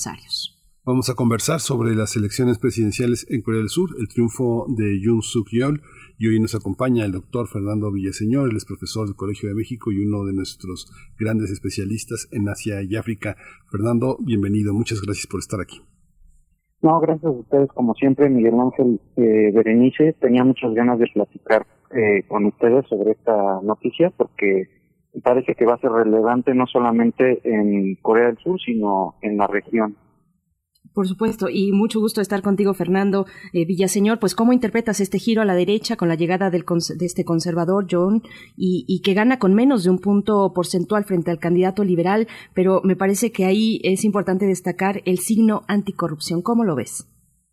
Sí, exactamente. Eh, empezaría por decir que realmente fue una elección de básicamente los menos peores, porque realmente uno de los dos candidatos era muy carismático ni tenía la aprobación completa de, de ningún sector de la población, sino realmente fue una elección sobre algunos puntos y el primero de ellos definitivamente fue el tema de la corrupción. Eh, como ya hemos platicado en ocasiones anteriores, eh, Corea del Sur, a pesar de ser una economía pues en ascenso, yo creo que de las cinco más importantes en el mundo actualmente, sí tiene una tradición longeva del tema de corrupción tanto de empresas privadas, estos famosos Chevol, donde está Samsung, por ejemplo, pero también dentro de la política. No es casual que de las primeras veces que me invitaron a participar fue justamente por el juicio este, de destitución de, de Park Geun-hye, que fue la presidenta antes del actual presidente. Entonces, sí es un tema y resulta que este candidato, eh, además fue fiscal en muchos de estos casos de alto nivel eh, de corrupción, incluida esta este, anterior presidenta que ahora está este, pues sirviendo una condena de prisión. Entonces eso obviamente le dio mucha visibilidad a quien quedó el día de ahora, a Jun eh, Suk-yeol, como, como presidente de Corea. La corrupción fue uno de los puntos definitivamente de la elección. Eh, ustedes mencionaban en introducción a la noticia también el tema de los costos inmobiliarios que se dispararon eh, 400% en los últimos este, cinco años y esto es muy muy importante porque si bien estos precios inmobiliarios principalmente son en la, en la ciudad, en Seúl, quizás algo para el público tener una dimensión de esto es que en Seúl vive por lo menos el 50% de la población este, surcoreana. Entonces no es como la Ciudad de México, que sí hay una concentración importante, pero también hay otros este, centros urbanos. O sea, en Corea del Sur realmente el tema de Seúl es el tema del país completo y, y sí los costos inmobiliarios se fueron a las nubes y también algunos impuestos que buscaban redistribución de riqueza, pero que no fueron bien vistos, ¿no? Sobre todo con el tema también del COVID que ha implicado restricciones. Eh, sin embargo, yo quería poner sobre la mesa que esta noticia de las cosas más importantes o que a mí me pareció más interesantes es que el voto también estuvo dividido por tema de género. Y eh, estaba leyendo aquí las estadísticas de la encuesta de salida y en la encuesta de, salida se dividió el voto principalmente y la, participación ustedes decían que fue alta y sí lo fue. La, la eh, participación principal fue entre votantes entre 20 y 30 años. Esa es una, ¿no? Entonces el tema de las edades. Pero segundo y muy importante para mí, y aquí hay una lectura que sí hay que ampliar, es que el 58.7% de los hombres votaron por Yoon Suk Yeol, o sea, el que, el que ganó. Y el 57% de las mujeres votaron por su eh, por su opositor, por Lee Jae-min, el del Partido este, Democrático, ¿no? De donde viene el actual, eh, el que todavía está hasta mayo como presidente. Y esto es muy, muy relevante, particularmente en la región, porque Corea del Sur tiene una tradición muy amplia desgraciadamente, de desigualdad eh, laboral y, de prácticas sociales en temas de género. Y creo que esto ya hirvió hasta tal punto que sí determinó la elección. Como decían, realmente la elección se decidió por .7% de diferencia, pero en ese .7%, este, más allá de, los otros temas que hablamos, de corrupción y de inmobiliario, ese punto de diferencia, ese punto 7% de diferencia, sí fue por el tema de género, porque el que quedó, el, el nuevo presidente a partir de eh, mayo, Jun Suk Yeol del Partido Conservador, del Partido del Poder del Pueblo, tomó una postura que es eliminar el recientemente creado, en esta administración se creó el Ministerio de Equidad de Género, y una de sus promesas de campaña fue eh, desaparecer ese ministerio y también quitar este, los avances que se han hecho en la, eh, pues en, la investigación y administración de justicia que tiene que ver con feminicidios y algo que es muy propiamente coreano, de cultura popular, que es un fenómeno que se llama molca y que esto implica la práctica generalizada de tomar fotografías este, sin el consentimiento de mujeres en baños, en vestidores, en, en, pues, en tiendas este, donde se prueban ropa y luego distribuir estas fotografías en, sitios, ¿no? Lo que aquí le llaman los famosos packs. Eh, este es un problema muy, muy amplio en Corea del Sur que ha llevado a recomendaciones de la comunidad internacional, este, desgraciadamente suicidios por parte de, de, chicas que pues, ven este tipo de explotación de, de, imágenes íntimas y personales. eh, y que pues cada vez más ha estado en los medios, pero que se ha tardado mucho Corea en, en, responder. De hecho, esto solamente ha estado establecido como un delito desde 2019 para acá.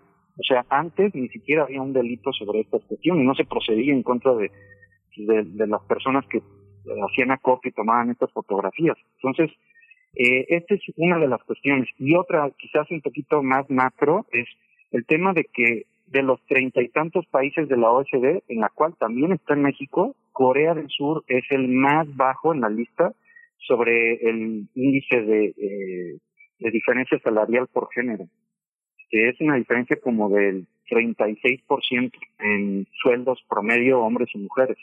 Entonces lo que quiero poner un poco es este que que sí esta elección empieza a marcar eh, pues a visibilizar este problema de género como una parte de la agenda interna que se tiene que resolver en Corea del Sur.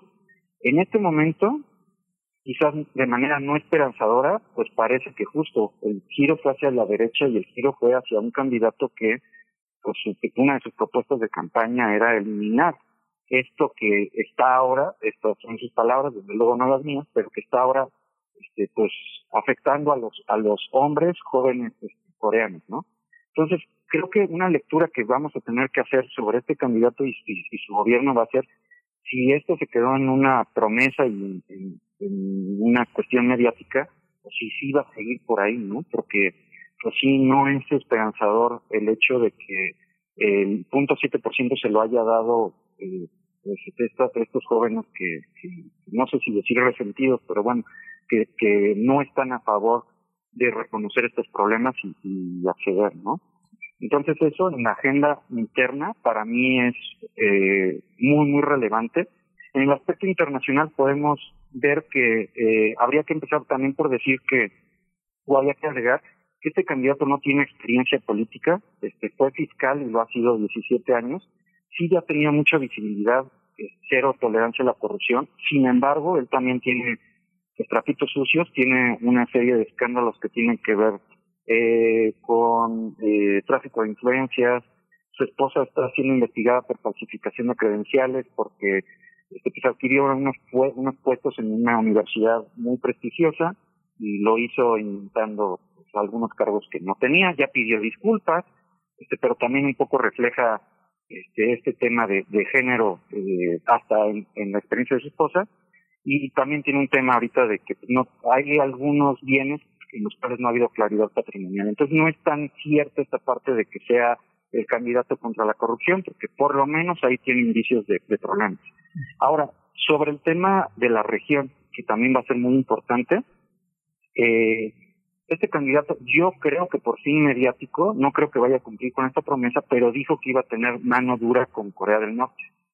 Y este, y esto implica algo que sí puede mover las circunstancias este, de la región y es aceptar que haya un nuevo escudo antimisiles. Ellos ya tienen, igual que Japón, un escudo antimisiles este, en la región, Sur Corea, pero desde hace, desde la administración Trump le han ofrecido venderle a muy reducidos costos un segundo escudo antimisiles mucho más avanzado y eh, se había rehusado el actual presidente, el que todavía está, Moon Jae-in, porque China mostró su descontento de que hubiera pues este, ese escudo, armas norteamericanas en territorio coreano, teniéndolos tan cerca como vecinos. Se supone, eh, y esto lo dijo en su campaña, que, que Surcorea, cuando él asume el cargo, sí va a comprar ese escudo y se va a decantar, había tendido hasta este momento una figura que se llama ambigüedad estratégica, que es, o sea, eh, no se aliaba completamente ni con Estados Unidos ni con Corea, ni con China, pero aquí sí ha hecho varias declaraciones el, el, el actual, eh, bueno, el próximo presidente, en el sentido de que la alianza sí va con Estados Unidos. Esto sí puede mover el balance de poder si le sumamos las cosas que están pasando eh, eh, pues en Rusia, Ucrania, algunos dichos de, de Xi Jinping sobre la región, esto sí pudiera cambiar ese balance de poder. Yo creo que son solamente habladurías y que son promesas de campaña porque eh, sería demasiado costoso eh, asumir, eh, por ejemplo, un bloqueo económico o un boicot por parte de China si sí compran el escudo antimisiles y si sí firman una alianza este, militar con, con, Estados Unidos. Sobre todo porque ya hemos platicado en algunas otras ocasiones anteriores que ahorita se está formando un grupo de Estados Unidos en, en el este asiático que se llama el Quad, donde está India, Australia, Japón y Estados Unidos, y justamente quieren invitar a que entre Corea del Sur. Es, eh, no, no hay que pensarle mucho para decir realmente es como una fuerza de contención respecto de China. Y hasta ahorita, estratégicamente, Corea del Sur ha dicho yo no le entre. Dijo este primer eh, este ahora presidente que va a asumir a cargo en, en el próximo mes, bueno, en mayo, perdón, que él sí firmaría esa alianza. Yo creo, así, este, que realmente no lo va a cumplir, que va a mover su agenda hacia otras cosas, porque de pasar, eso sí pudiera cambiar, pues, el escenario estratégico en la región y y si tenemos en cuenta que en lo que va del año ha habido por lo menos 22 pruebas de misiles intercontinentales con Corea del Norte, híjoles, la verdad es que sí esperemos que los asesores de este nuevo primer, de, este nuevo presidente, pues le digan que está bien este, ser tan bravucón en el discurso, pero que es distinto ya el lado de ser presidente, ¿no? Entonces un poquito con esos puntos es para que ubiquemos la trascendencia de, este, pues, qué fueron las elecciones, qué se decidió en las elecciones quién es este nuevo presidente y, y cuáles pudieran ser los cambios regionales. Por lo pronto, el próximo martes va a hablar este este, este Yoon Suk este nuevo presidente, con Joe Biden y habrá que ver, este, pues si se hacen públicas eh, eh, qué cosas se dijeron, porque eso va a ser muy muy relevante. Estados Unidos definitivamente podría mover la balanza hacia, su lado si ya hay una aceptación de compromiso directamente de Corea del Sur. Yo creo que no les conviene hacerlo y que no lo van a hacer, pero pues es una noticia que se sigue desarrollando. Pues Fernando Villaseñor, pues muchísimas gracias por todo este panorama. Hay que seguir a Corea porque finalmente es una de las grandes influencias y esto que comentas sobre la, el voto diferenciado por género, pues es un asunto que generalmente no, no, se cuenta con esta con este detalle fino, con esta minucia. Muchas gracias. Fernando no, señor, profesor del Colegio México. Gracias. Gracias, hasta luego. Hasta luego, Fernando. Hasta pronto. Y bueno, también el punto crítico en el que está eh, Corea del Sur con respecto a los contagios. Entre ayer y hoy se reportaba en un día un incremento de 4.700 casos y se están acercando al punto máximo ya ahora con Omicron, el punto máximo eh, que tuvo su primer pico al inicio de la pandemia, bueno, pues se están acercando bastante a ese, a ese momento y sí, las cuestiones de género y, otra cuestión, la inmobiliaria, donde este preside, este nuevo presidente o presidente electo John ha prometido pues eh, construir viviendas accesibles para los jóvenes. Es también ahí millón, un millón y medio de viviendas a bajo costo para jóvenes pues un gancho importante en, el caso de los eh, jóvenes varones también en Corea del Sur. Pero bueno, nos vamos, nos vamos a despedir ya de la radio Nicolaita, son las nueve de la mañana, seguimos aquí en Radio UNAM, después del corte volvemos. Primer movimiento. Hacemos comunidad con tus postales sonoras. Envíalas a primermovimientounam.gmail.com Vamos a ir con música, vamos a escuchar Café Tacuba, una canción, una canción supernatural, sobrenatural, supranatural, María. Vamos a escuchar a este grupo Café Tacuba.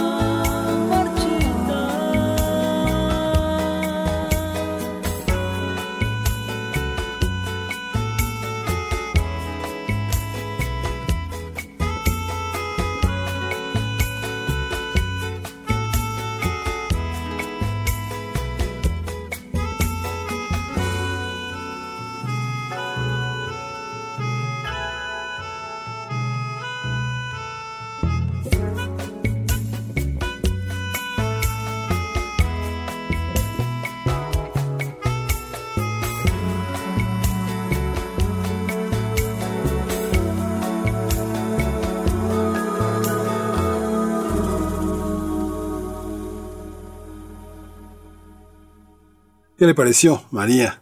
Este, se eriza, la piel con esta composición de este grupo musical Café Tacuba. Este es un programa grabado. Agradecemos su escucha y continuamos con la transmisión en vivo el lunes 18 de abril. Primer movimiento. Hacemos comunidad con tus postales sonoras. Envíalas a primermovimientounam arroba gmail.com. En este momento vamos a ir a escuchar una producción de Radio UNAM, la multiplicidad de propuestas interesantes de una radio universitaria de Radio UNAM. Vamos a ver. El banquete de Ulises, René Avilés Favila.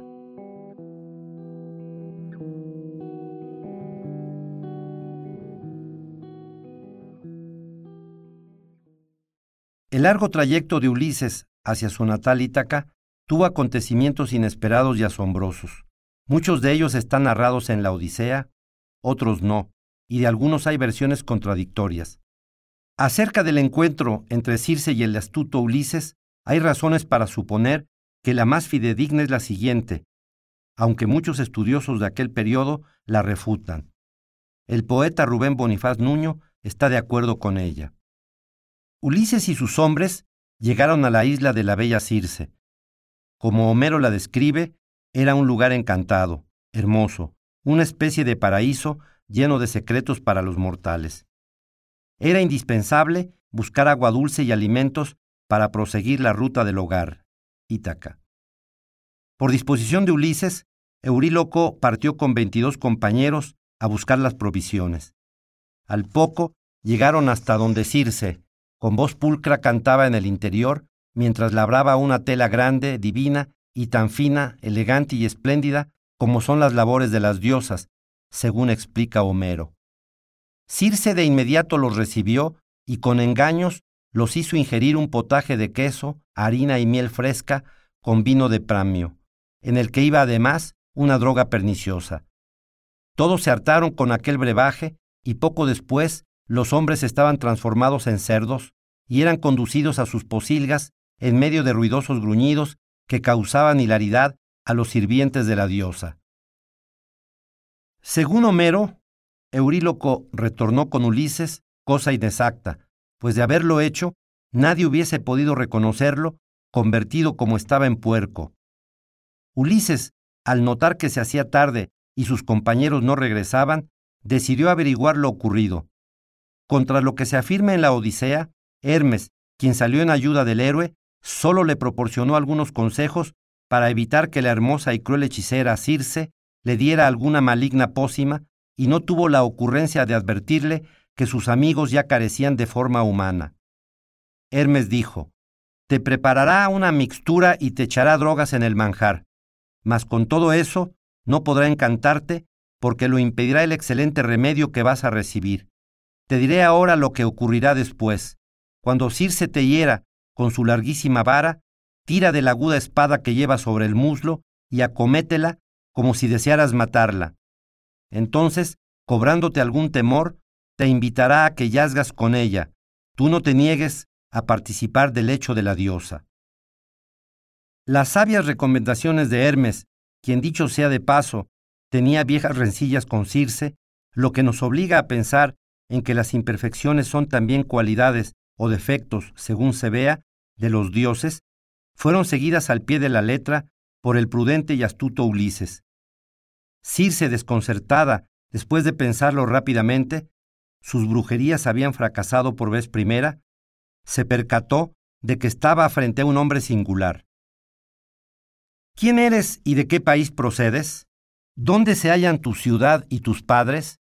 Me tiene suspensa que hayas bebido estas drogas sin quedar encantado, pues ningún otro pudo resistirlas tan luego como las tomó y pasaron el cerco de sus dientes.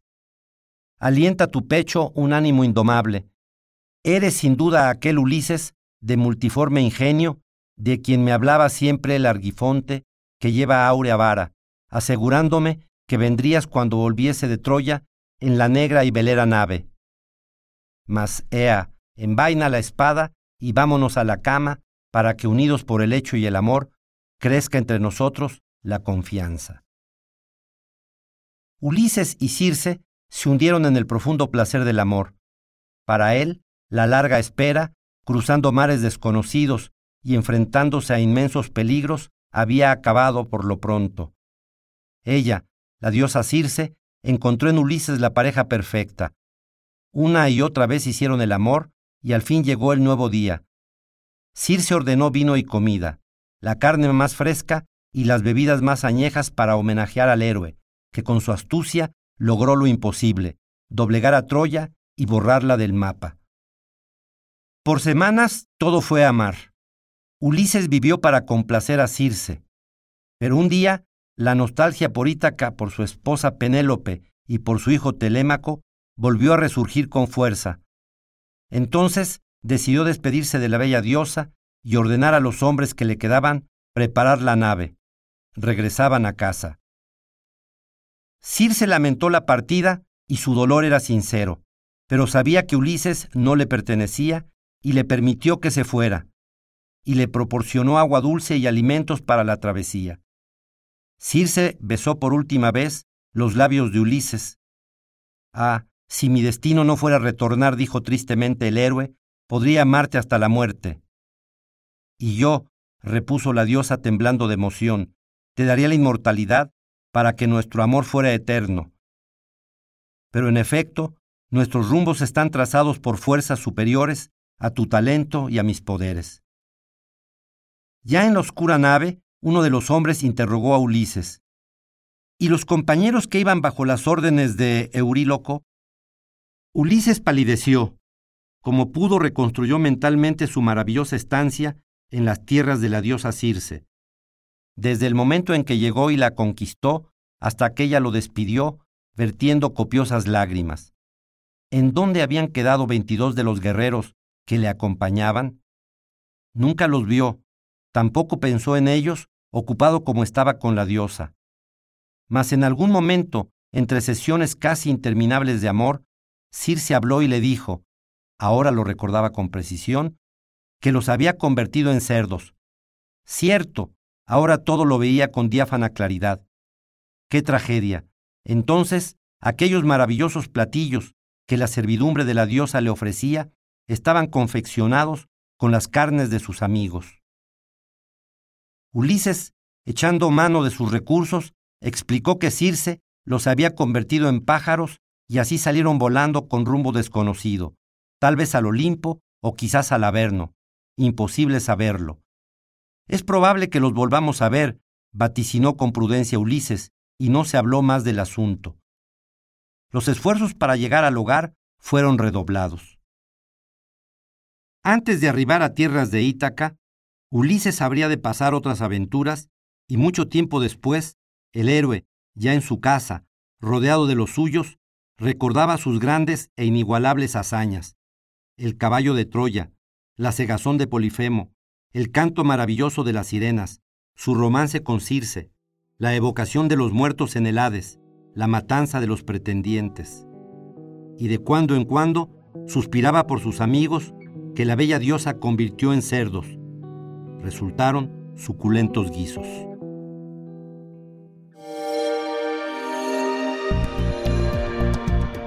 Descarga Cultura. Descarga cultura. Punto UNAM.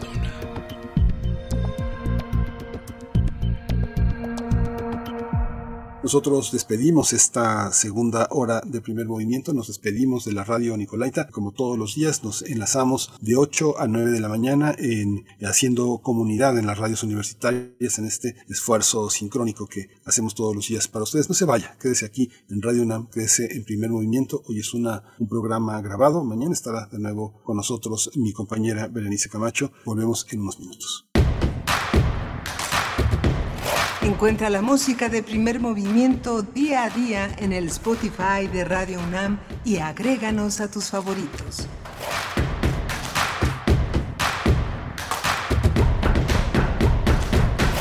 Este es un programa grabado. Agradecemos su escucha y continuamos con la transmisión en vivo el lunes 18 de abril. Encuentra la música de primer movimiento día a día en el Spotify de Radio UNAM y agréganos a tus favoritos.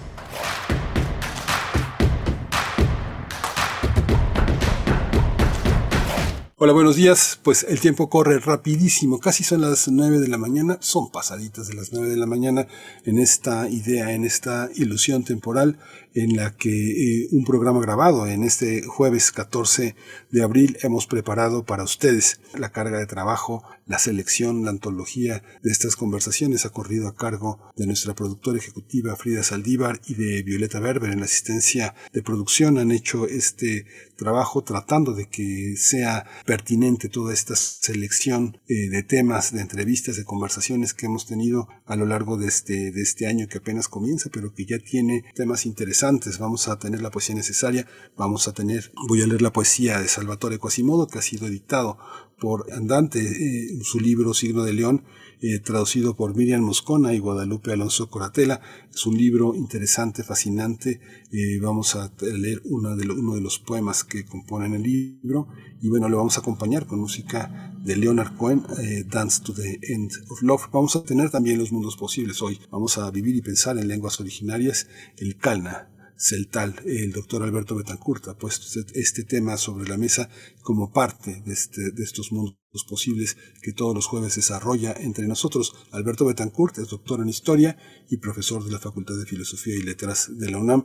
Vamos a concluir esta emisión con limpieza social contra poblaciones en condición de calle. Esto es posible, esto es posible sin violentar, sin violar, sin arrasar con los derechos humanos de las personas que viven en esas condiciones. El tema es de Alicia Vargas Ayala, ya lo ha propuesto.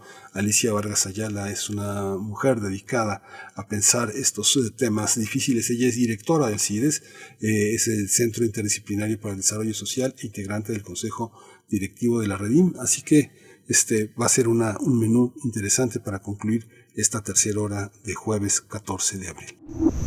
Primer movimiento Hacemos comunidad en la sana distancia.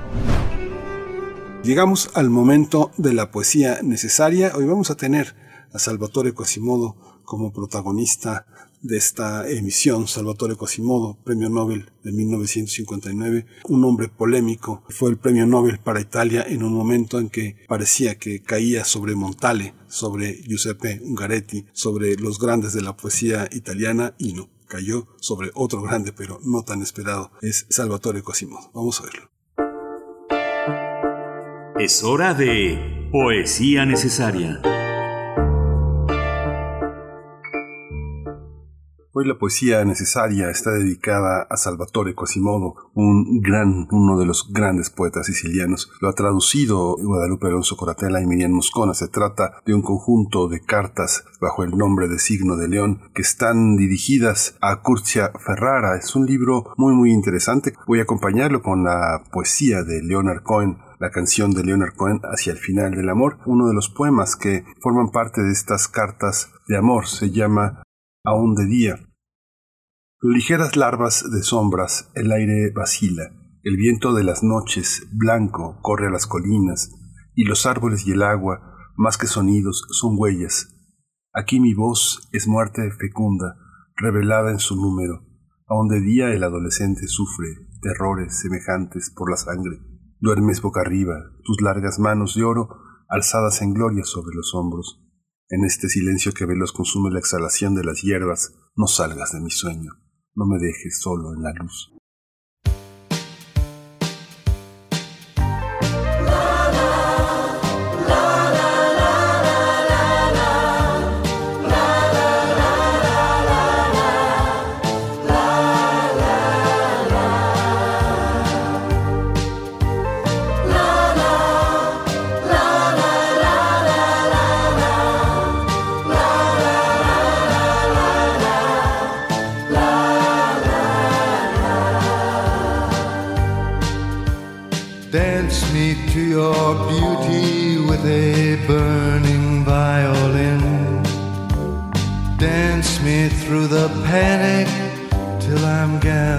Safely in.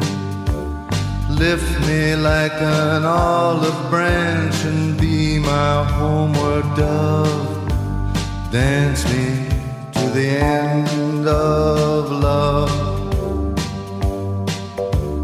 Dance me to the end of love. Mundos posibles.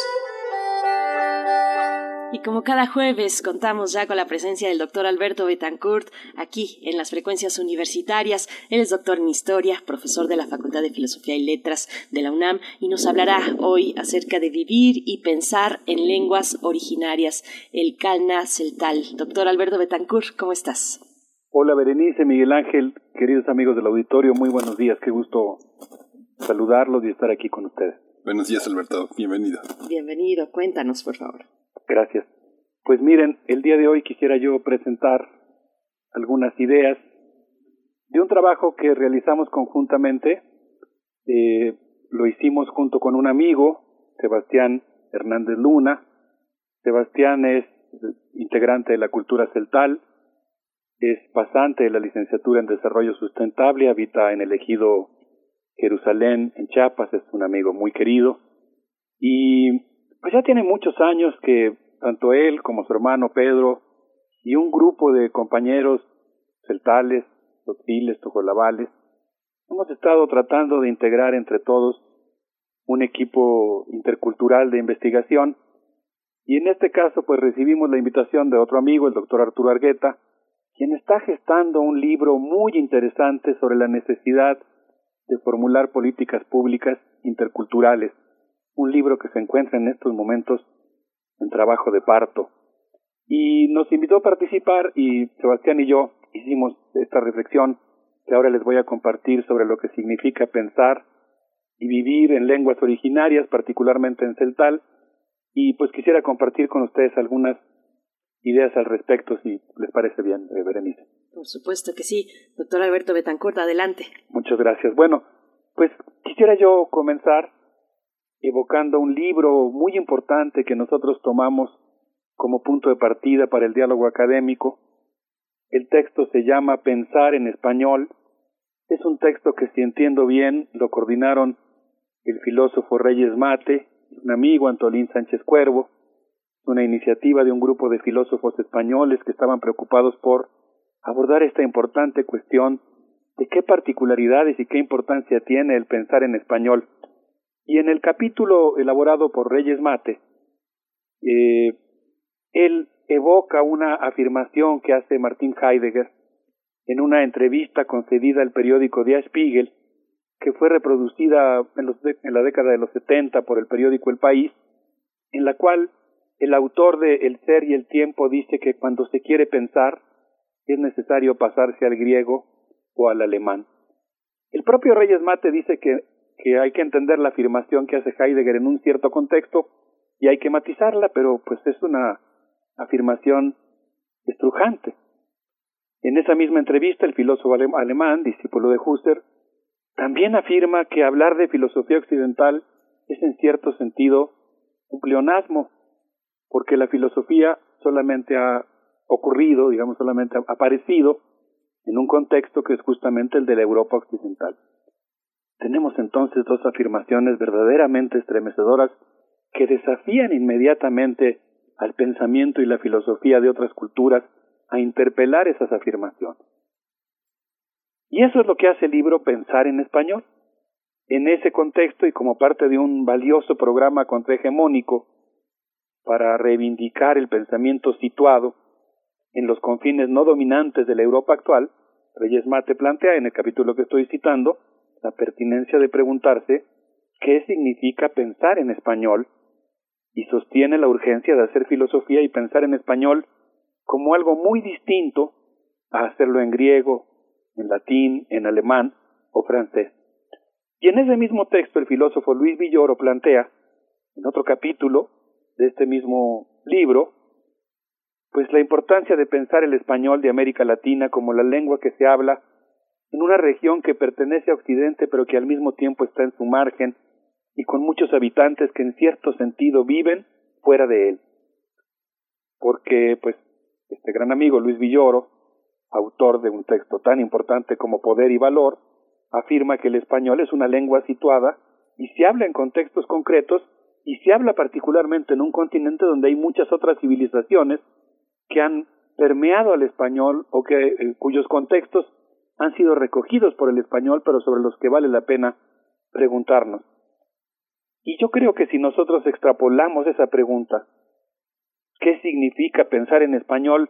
Y nos proponemos responder a otra más ardua desde mi punto de vista, ¿y qué significa pensar, sentir y vivir en lenguas originarias? Por lo pronto yo diría que cuando cambiamos el locus y el sujeto de la enunciación, pues estamos hablando de una lengua eh, estamos hablando de que quienes viven, de quienes hablan y viven en estas lenguas originarias, pues habitan en un mundo que desconoce sus deseos, sus valores, y en el que las políticas públicas se formulan en un idioma ajeno.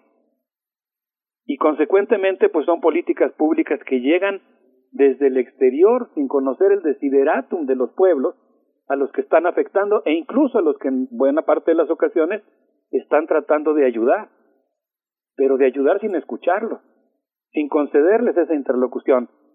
Y entonces, Berenice Miguel Ángel, si les parece bien, aquí vamos con una probadita del celtal. maravilloso. Gracias. El Lequilcus lejal, eh, pues uno tiene la tentación de traducirlo rápidamente, como se, hace, se ha sedimentado a partir de la tradición surgida después de la insurrección zapatista, diciendo que estamos hablando del buen vivir. Pero si realmente queremos entender el concepto del equilcus lejal, hay que vincularlo con otros conceptos en celtal. Por ejemplo, la palabra quinal, palabra que tiene diversas acepciones como universo, medio ambiente, conciencia, consejo de ancianos, porque para entender el buen vivir pues requerimos también del concepto, por ejemplo, de eslamalil quinal, o paz comunitaria e intercomunitaria surgida del acuerdo y la escucha?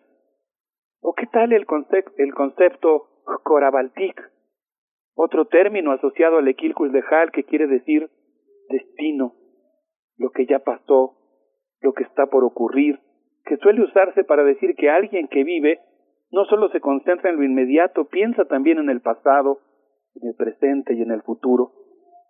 La mayor parte de estos conceptos que estoy mencionando en esta primera parte los hemos retomado del texto prodigioso de Antonio Paoli, La educación, la autonomía y el equilcus de Hall, que es un texto muy muy interesante, aunque los estuvimos comentando entre, entre, entre Sebastián y yo. Pero vienen otros conceptos que son muy, muy interesantes para poder entender el equilcus de Hall. Por ejemplo, el concepto de Cochelin Hubatik, autogestión, es Winkilex Hlumaltik, los señores y las señoras de nuestro pueblo, la gente. ¿O qué tal? Ya Cabellex Agualtic. Yo les digo, pero ustedes escuchan. Y yo digo que si tuviéramos una abuela maya, ella nos explicaría que solo se puede vivir bien cuando hay eslamalil quinal, paz en la comunidad.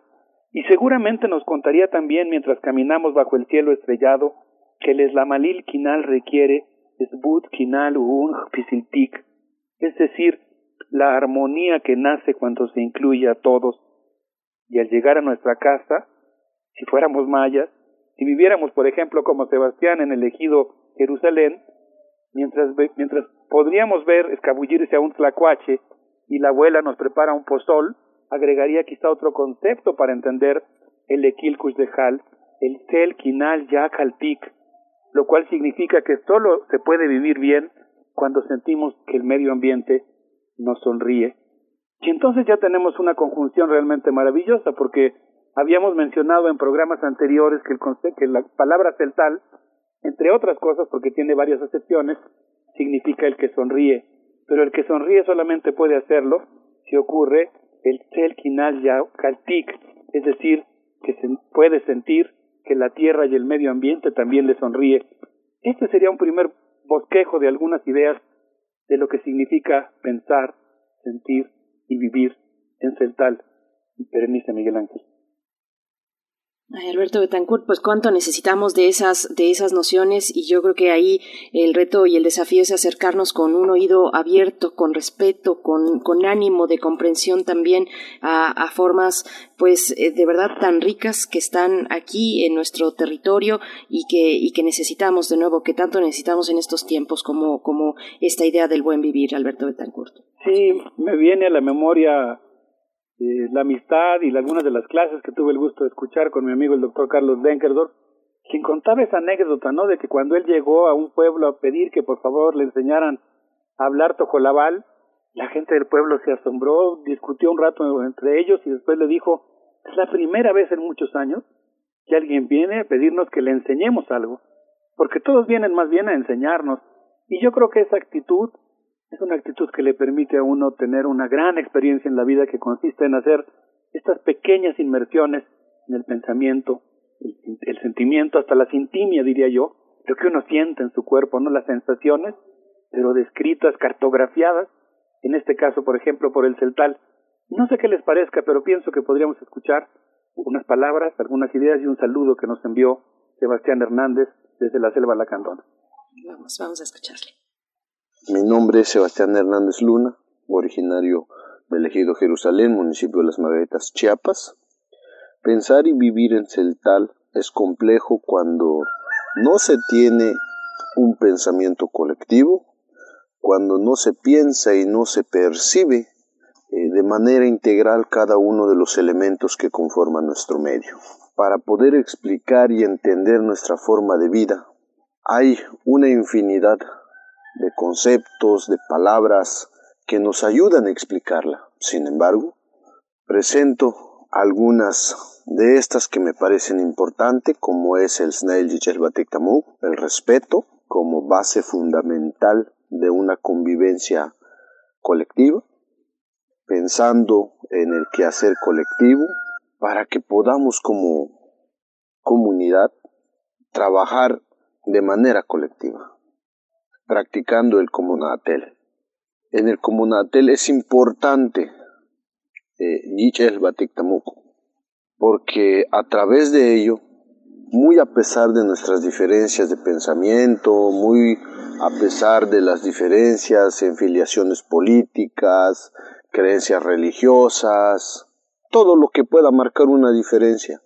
El Yichel Batik Tamuk es al final importante porque sabemos ser tolerantes, que esas pequeñas diferencias que se puedan tener sea nuestra riqueza como organización colectiva. Es un gusto haber compartido con ustedes estas palabras. Un saludo para todos los radioescuchas de Radio UNAM desde este pedacito de patria del sureste de nuestro México querido. Saludo para todos radioescuchas de Radio UNAM. La voz de Sebastián Hernández Luna, Miguel Ángel. No, no, no, sí, qué interesante. Le comentaba en el chat a Berenice y Alberto que yo conozco las Margaritas, ¿no? Los conocí en el 94, cuando tomó el ejército zapatista eh, la, la, la, presencia escénica. Y conocí a la gente que justamente trataba de conversar con ellos y había un enorme silencio. Estaban en ese momento convirtiéndose en desplazados. Se estaban yendo a, este, a Comitán, a una, a una especie de, de gran escuela donde iban a estar en cojines y en cobijas en el piso, las personas mayores que estaban con toda la dignidad en sus lugares en el piso.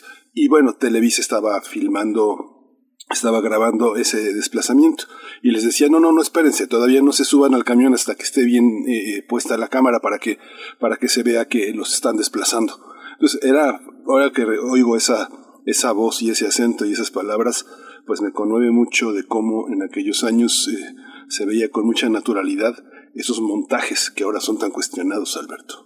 Completamente, Miguel Ángel, qué importante lo que dices. ¿no? Nosotros tenemos que desmantelar esa mirada colonial que ve a los pueblos de esa forma paternalista como la que estás describiendo, eh, esa visión que produce, mencionabas el caso de Televisa, y tenemos que construir otra que se base fundamentalmente en el desarrollo pues de nuestra propia capacidad de escuchar, ¿no? Y, a la, y si nosotros desarrollamos esa capacidad de escuchar, pues vamos a conocer cosas maravillosas. Yo pensaba, por ejemplo, ¿no? En este concepto de Calná que propone Sebastián, ahora que lo presenté me quedé corto porque debí, debí decir, y eso es lo principal, que además de lo que ya mencioné, pues es un gran investigador de la propia cultura celtal. Habla la lengua, pero como ocurre con alguien que habla español, por ejemplo, pues no quiere decir que conozca todo lo que está producido por su cultura, ¿no? Y Sebastián es un investigador muy acucioso y le ha dado mucha importancia a este concepto de Calná, que denomina la relación entre el hombre y el maíz, y que más que un sistema de producción, pues es, dice él, una forma de vida, ¿no? Es, es un concepto que enseña a los celtales a vivir en comunión con el entorno, que implica mantener un sistema que además de producir maíz y otros vegetales en la milpa, también cuida, protege, alimenta, nutre, cura, sana, llena, complementa, dignifica el trabajo y purifica el cuerpo, la mente y el espíritu. El Kalná significa reconocer la manifestación y la gracia de nuestros dioses, dice Sebastián, es el medio de comunicación de nuestros hermanos con nuestras deidades, porque la milpa tradicional implica un sistema de producción mecanizada, pero el calná, el calná es sembrar la milpa tradicional con eh, métodos tradicionales, pero además con todo un espíritu. El calná es mucho más que una técnica, implica un sistema en el, en el cual el hombre, además de ser un simple trabajador o mano de obra, es también un cultivador y un gran conocedor de técnicas como la domesticación de las especies, es decir, un experto capaz de diversificar las plantas dentro del calpic o milpa, un perfecto armonizador de las energías astronómicas y humanas dentro de un ambiente de interrelaciones y convivencia. Siembra milpa, sí, pero también armoniza las fuerzas del cosmos y del microcosmos, del hombre y de los demás seres vivos, y de los seres vivos con los seres que Occidente considera no vivos. Entonces yo pienso, Miguel Ángel, con esto que tú me describes que es tan que es tan dramático, ¿no? Cómo, cómo hemos estado expuestos a esta mirada colonial. Así empieza Sartre su prefacio al texto de Fano, ¿no? Los condenados de la tierra, hablando de esa mirada colonial que hoy tú, con toda justicia, evocas aquí, eh, quejándote como todos nosotros, de esa, de esa mirada que ha producido eh, una representación de los pueblos indígenas que no corresponde con su carácter de agentes tan importantes para nuestra civilización. Pues tú también lo planteas muy complicado y muy, muy duro desde el principio, Alberto Betancourt, con esta cuestión que, que, comentabas desde el principio, pues eh, con qué dureza lo planteas, habitar un mundo que lo desconoce a uno y, y esta otra cuestión, desmontar la, la, mirada colonial. Alberto, pues qué complicada tarea histórica, además tenemos en las manos, en el territorio, en, la región en general, qué difícil y al mismo tiempo también pues que eh, cuánta motivación hay por detrás, ¿no? Y cuánto deseo también de hacerlo y necesidad también. Sí, qué, qué, bien lo dices, Berenice. Yo estoy completamente de acuerdo. Yo creo que la que lo que alienta, lo que alimenta, lo que nos impele a una tarea de ese tipo es que provoca un gran placer. Efectivamente es una tarea contracorriente, ¿no? Eh, digamos, pues cuántas cosas han tenido que pasar para para revertir lo que estaba en el ambiente en ese momento de la insurrección y cuántas cosas todavía se tienen que revertir, ha habido avances. Pero todavía hay muchas cosas. Por ejemplo, con Sebastián estábamos platicando que, bueno, perdón, pero nada más redondeó la idea, la idea anterior, pero lo, lo, lo, lo que es muy motivador es que en realidad si uno tiene esta disposición a acercarse a escuchar un poco, pues se va uno a llevar gratísimas sorpresas. Por ejemplo, a mí Sebastián me contaba de lo que ha sido la experiencia de participar en el programa Sembrando Vida. Y en este programa de eh, Sembrando Vida, pues los compañeros primero lo vieron con, con buenas, con buenos ojos, pensaron que pues por tratarse de un programa que se proponía eh, reivindicar la diversidad biológica, pues podría haber cabida para algunas algún diálogo de saber sin embargo, se encontraron, por ejemplo, con que pues el programa no se formuló y no toma en cuenta ni los deseos, ni la cultura, ni los conocimientos, ni la tecnología central. Y central y por otra parte, pues trata de implementar formas de cultivo sin tomar en cuenta las particularidades locales y la experiencia acumulada por los cultivadores. Sebastián me contaba, y de hecho en este capítulo que escribimos juntos él describe ampliamente cómo, pues en un primer momento los habitantes de Jerusalén basados en el Calná vieron con buenos ojos el programa Sembrando Vida, les parecía compatible con el modo de vida celtal, pero después se dieron cuenta que los técnicos le imponían a los sembradores formas de trabajo, plantillas de cultivo, diseños de plantación y metas que fueron establecidos desde fuera.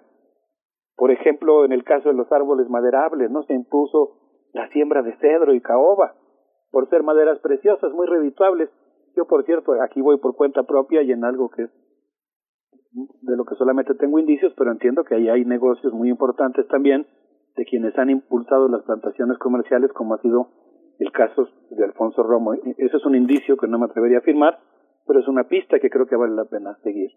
Pero el hecho es que pues están imponiendo estas plantillas de maderas preciosas y los agricultores de Jerusalén le dijeron a los técnicos que eso no se iba a dar ahí, pero los técnicos no tomaron en cuenta que el cedro necesita para su buen crecimiento un tipo de suelo que no existe en la región, y los sembradores elegidos les dijeron que en sus parcelas no iba a crecer, pero los técnicos insistieron e impusieron su punto de vista, y ahora pues lo que tenemos es que la imposición de ciertos cultivos ha producido un paisaje de desastres agrícolas.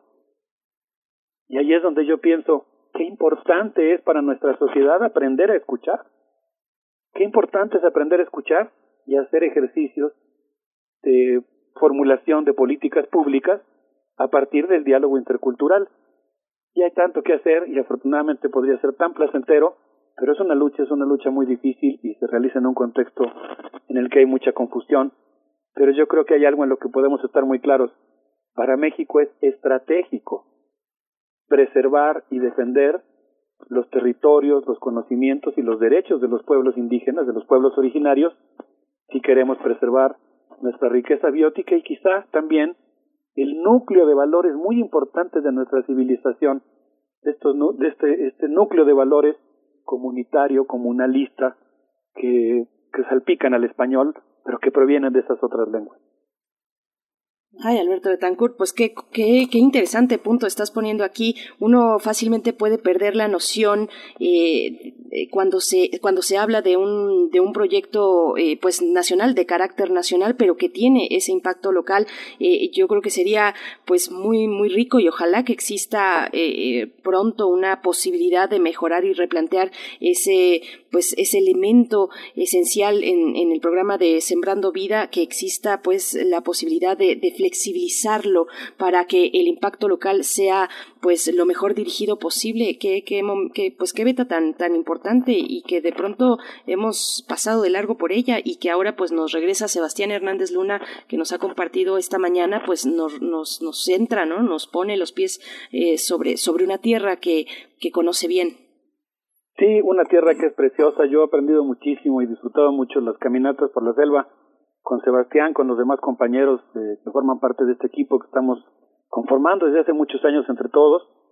Y la verdad es que cuando va uno caminando ahí por las veredas de la selva, ¿no? te dicen, mira, aquí estamos en la transición de selva, alba, de selva alta a selva baja, o por ejemplo cuando Sebastián te platica así como cómo ha diseñado el paisaje, cómo como agricultor, como miembro del ejido, ha pensado, pues no sé, en lo que van a comer los animales silvestres, o ha pensado en cómo van a ver la selva sus nietos. realmente ahí se da uno cuenta que este concepto, el Kalna, que es un ejemplo, porque hay muchos conceptos más, pero el Kalna, por ejemplo, pues implica pensar no solamente en el presente, pensar también en el futuro, e implica no pensar nada más en uno mismo, hay que pensar en los demás, incluidos los demás seres vivos. Entonces, pues la verdad es que yo creo que en nuestro país tenemos así mucho, mucho que aprender y pues creo que todas las culturas tienen tenemos mucho que aprender y mucho que aportar. Y es todo esto que dices, Alberto, es que planteas, tú planteas las cosas de una manera compleja, porque por una parte te colocas como alumno, escuchando a los maestros, en tu juventud, en tu, en tu todavía, en parte adolescencia, escuchando los grandes maestros, y eh, digo Luis Villoro, pero eh, lo has mencionado muchas veces a López Austin, y planteas dos niveles de lectura muy interesantes. Por una parte, una lengua, una lengua, las lenguas prehispánicas, que eh, tienen otras prácticas distintas a las de las monarquías europeas, a las de las formas medievalistas feudales que están aquí en un horizonte eh, de, de horizontalidad. Muchas de las prácticas son totalmente horizontales y no hay palabras en las lenguas europeas para esa horizontalidad desde la Edad Media. Y la otra parte es lo que plantea de alguna manera Yasnaya Aguilar, que es esta parte de que no hay lenguas prehispánicas, sino lenguas contemporáneas, complejas, discriminadas, que este, que están sumamente eh, actualizadas, cosa que pasa distinto en el caso, por ejemplo, del euskera o del catalán o del gallego, que son eh, lenguas que tienen elementos muy arcaicos que se contemporizan con, con aspectos, eh, nuevas palabras como licuadora, como DVD, como pantalla, ¿no? Ese tipo de cosas, ¿no? Exactamente, sí, me acordaba del trabajo de Elisa Loncón, elaborado en buena medida, Elisa Loncón, quien presidió durante varios meses la Asamblea Constituyente en Chile, lingüista que hemos evocado aquí, que elaboró parte de su tesis y de su investigación aquí en la UAM de Xochimilco, y pues esta cosa preciosa de cómo son lenguas que están vivas y que tienen muchos neologismos. Pues creo que es hora de irnos, y vamos a celebrar con son de madera y esto que se llama el amanecer, este, esto que esperemos sea el amanecer de una sociedad que valore más y conozca más la sabiduría que existe en sus, en sus lenguas originarias. Un abrazo para todos.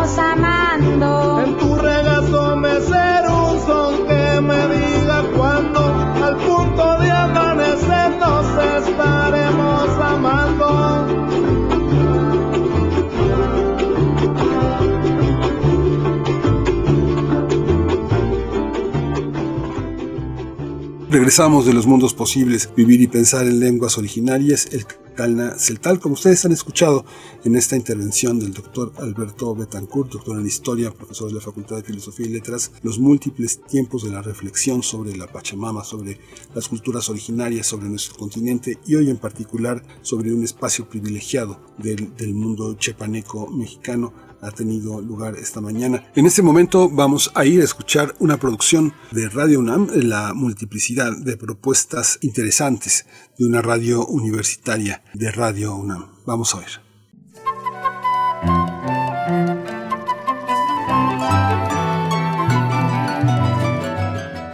Biblioteca Digital de la Medicina Tradicional Mexicana.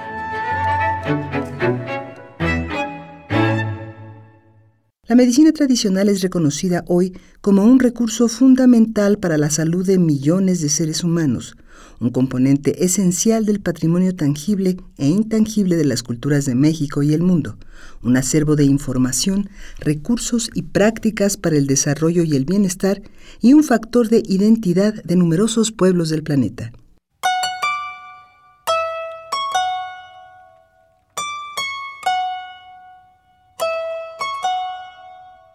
Maestro Carlos Sola Luque.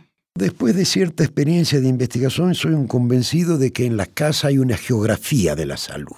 Pongo tres o cuatro ejemplos típicos. Si la casa tiene un pequeño jardín adelante, de una familia indígena que migró al Distrito Federal, es muy probable que nosotros encontremos plantas que han sido elegidas con dos criterios, un criterio ornamental y un criterio utilitario. La bugambilia, típica del centro de México, es plantada por su belleza, pero también porque, sobre todo si es la bugambilia roja, porque tiene una trayectoria de fama de ser útil para la tos. Es muy probable que una planta menos atractiva a la vista también esté puesta en la parte de adelante de la casa, la ruda, que tiene fama de proteger contra la envidia, los malos aires, desde el Mediterráneo europeo. Recordemos que la ruda no existía en América hasta la llegada de los españoles. Yo señalaba el caso de la sábila.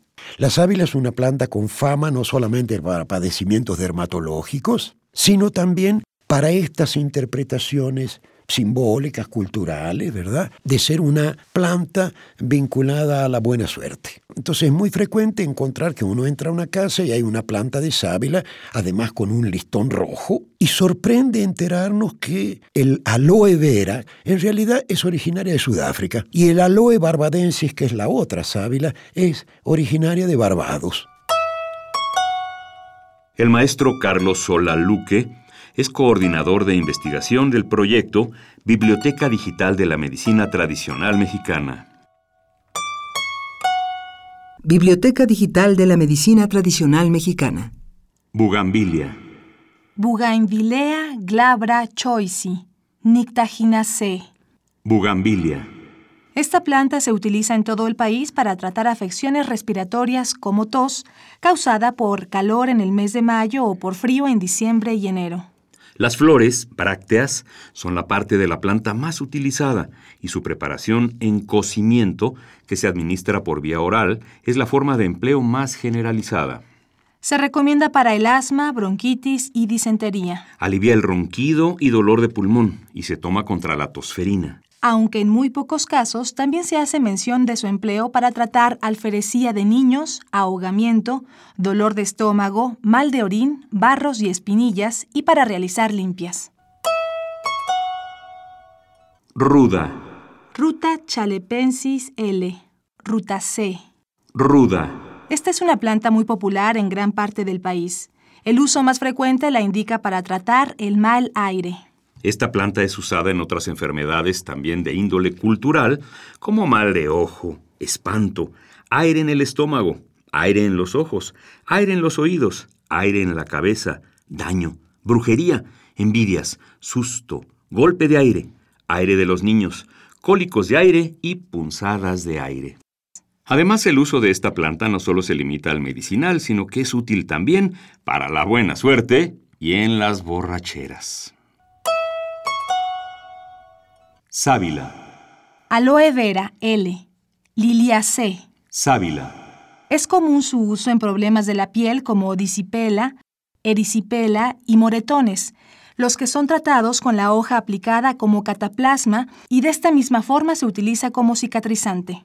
Se emplea en quemaduras producidas por el sol, en granos y paño. Para la diabetes se administra por vía oral en ayunas, acompañada de nopal cuestapa. Se le emplea para dolores en general, como dolor de muelas, cabeza, muscular y dolor de riñón. Inclusive se ocupa cuando hay inflamación del estómago, hígado, intestino o vagina. En estos casos se pela una hoja de la planta, se hierve y se aplica. Este remedio sirve también para sanar las llagas. Se le atribuyen propiedades laxantes, diuréticas y cicatrizantes. La información que aquí se presenta puede encontrarla en la Biblioteca Digital de la Medicina Tradicional Mexicana, una publicación de la UNAM a través de su programa universitario México Nación Multicultural. Producción Silvia Cruz Jiménez.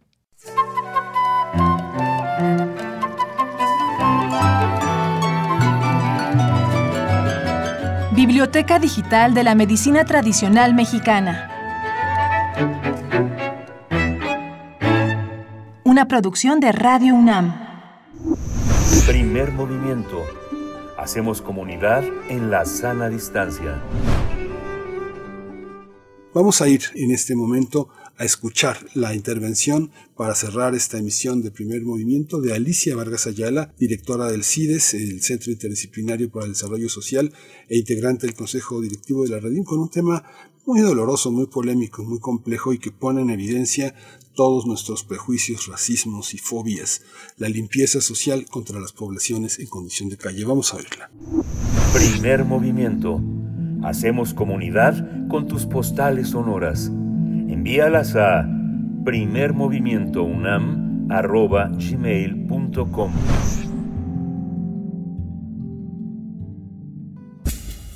Libertad. Seguridad. Salud. Identidad. Alimentación. Libre desarrollo de la personalidad. Educación. Pensar nuestros derechos humanos.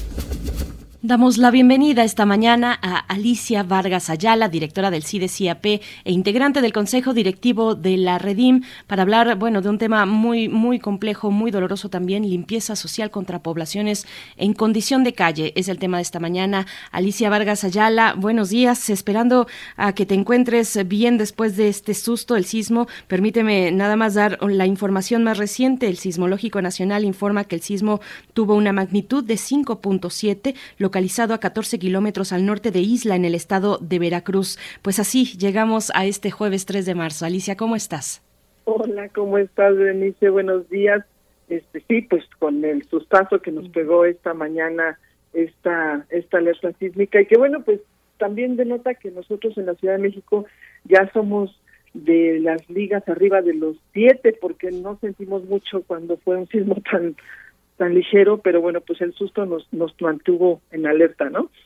Este, pues muchas gracias, todo bien por acá en la colonia Roma, en el centro, así que pues con el susto nada más. Pero bueno, pues susto también el que nos llevamos cada vez que encontramos una nota en el periódico relacionado con violación a los derechos de poblaciones en, de alta marginalidad. En este caso hablamos de las poblaciones en situación de calle, o poblaciones callejeras, donde pues una vez más en este en este eh, reciente mes nos encontramos con una nota periodística que hace primero en redes sociales una difusión de un video que se publica de, de jóvenes que están siendo levantados, chicas que están siendo levantadas por encontrarse durmiendo en, en la vía pública y que más adelante la nota periodística eh, nos delata una narración de eh, personal eh, afiliado al, al CIVISO, eh, al, sistema de, protección de la Ciudad de México, donde de manera anónima los trabajadores hacen una declaración donde que nos dice que han recibido instrucciones de limpieza social en la capital y que participan como brigadistas que obedecen además bajo un mecanismo de amenazas a ser despedidos, particularmente en una de las delegaciones de mayor eh, concurrencia de poblaciones callejeras como es la delegación Cuauhtémoc.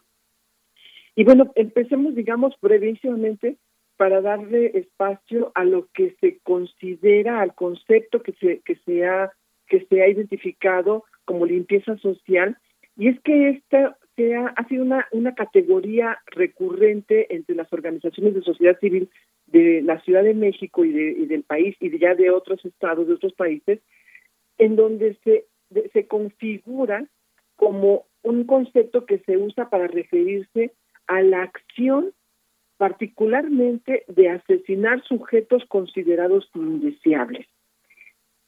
En este caso, y particularmente eh, con la experiencia de lugares como, eh, como en Brasil, como en Colombia, la Ciudad de México, la, autoridad ejerce eh, usualmente este argumento para velar, digamos, el tema de la seguridad de un grupo social. Es decir, se hace limpieza social de personas consideradas indeseables para velar por la protección y la seguridad de otro grupo social que lo, lo exige y lo demanda.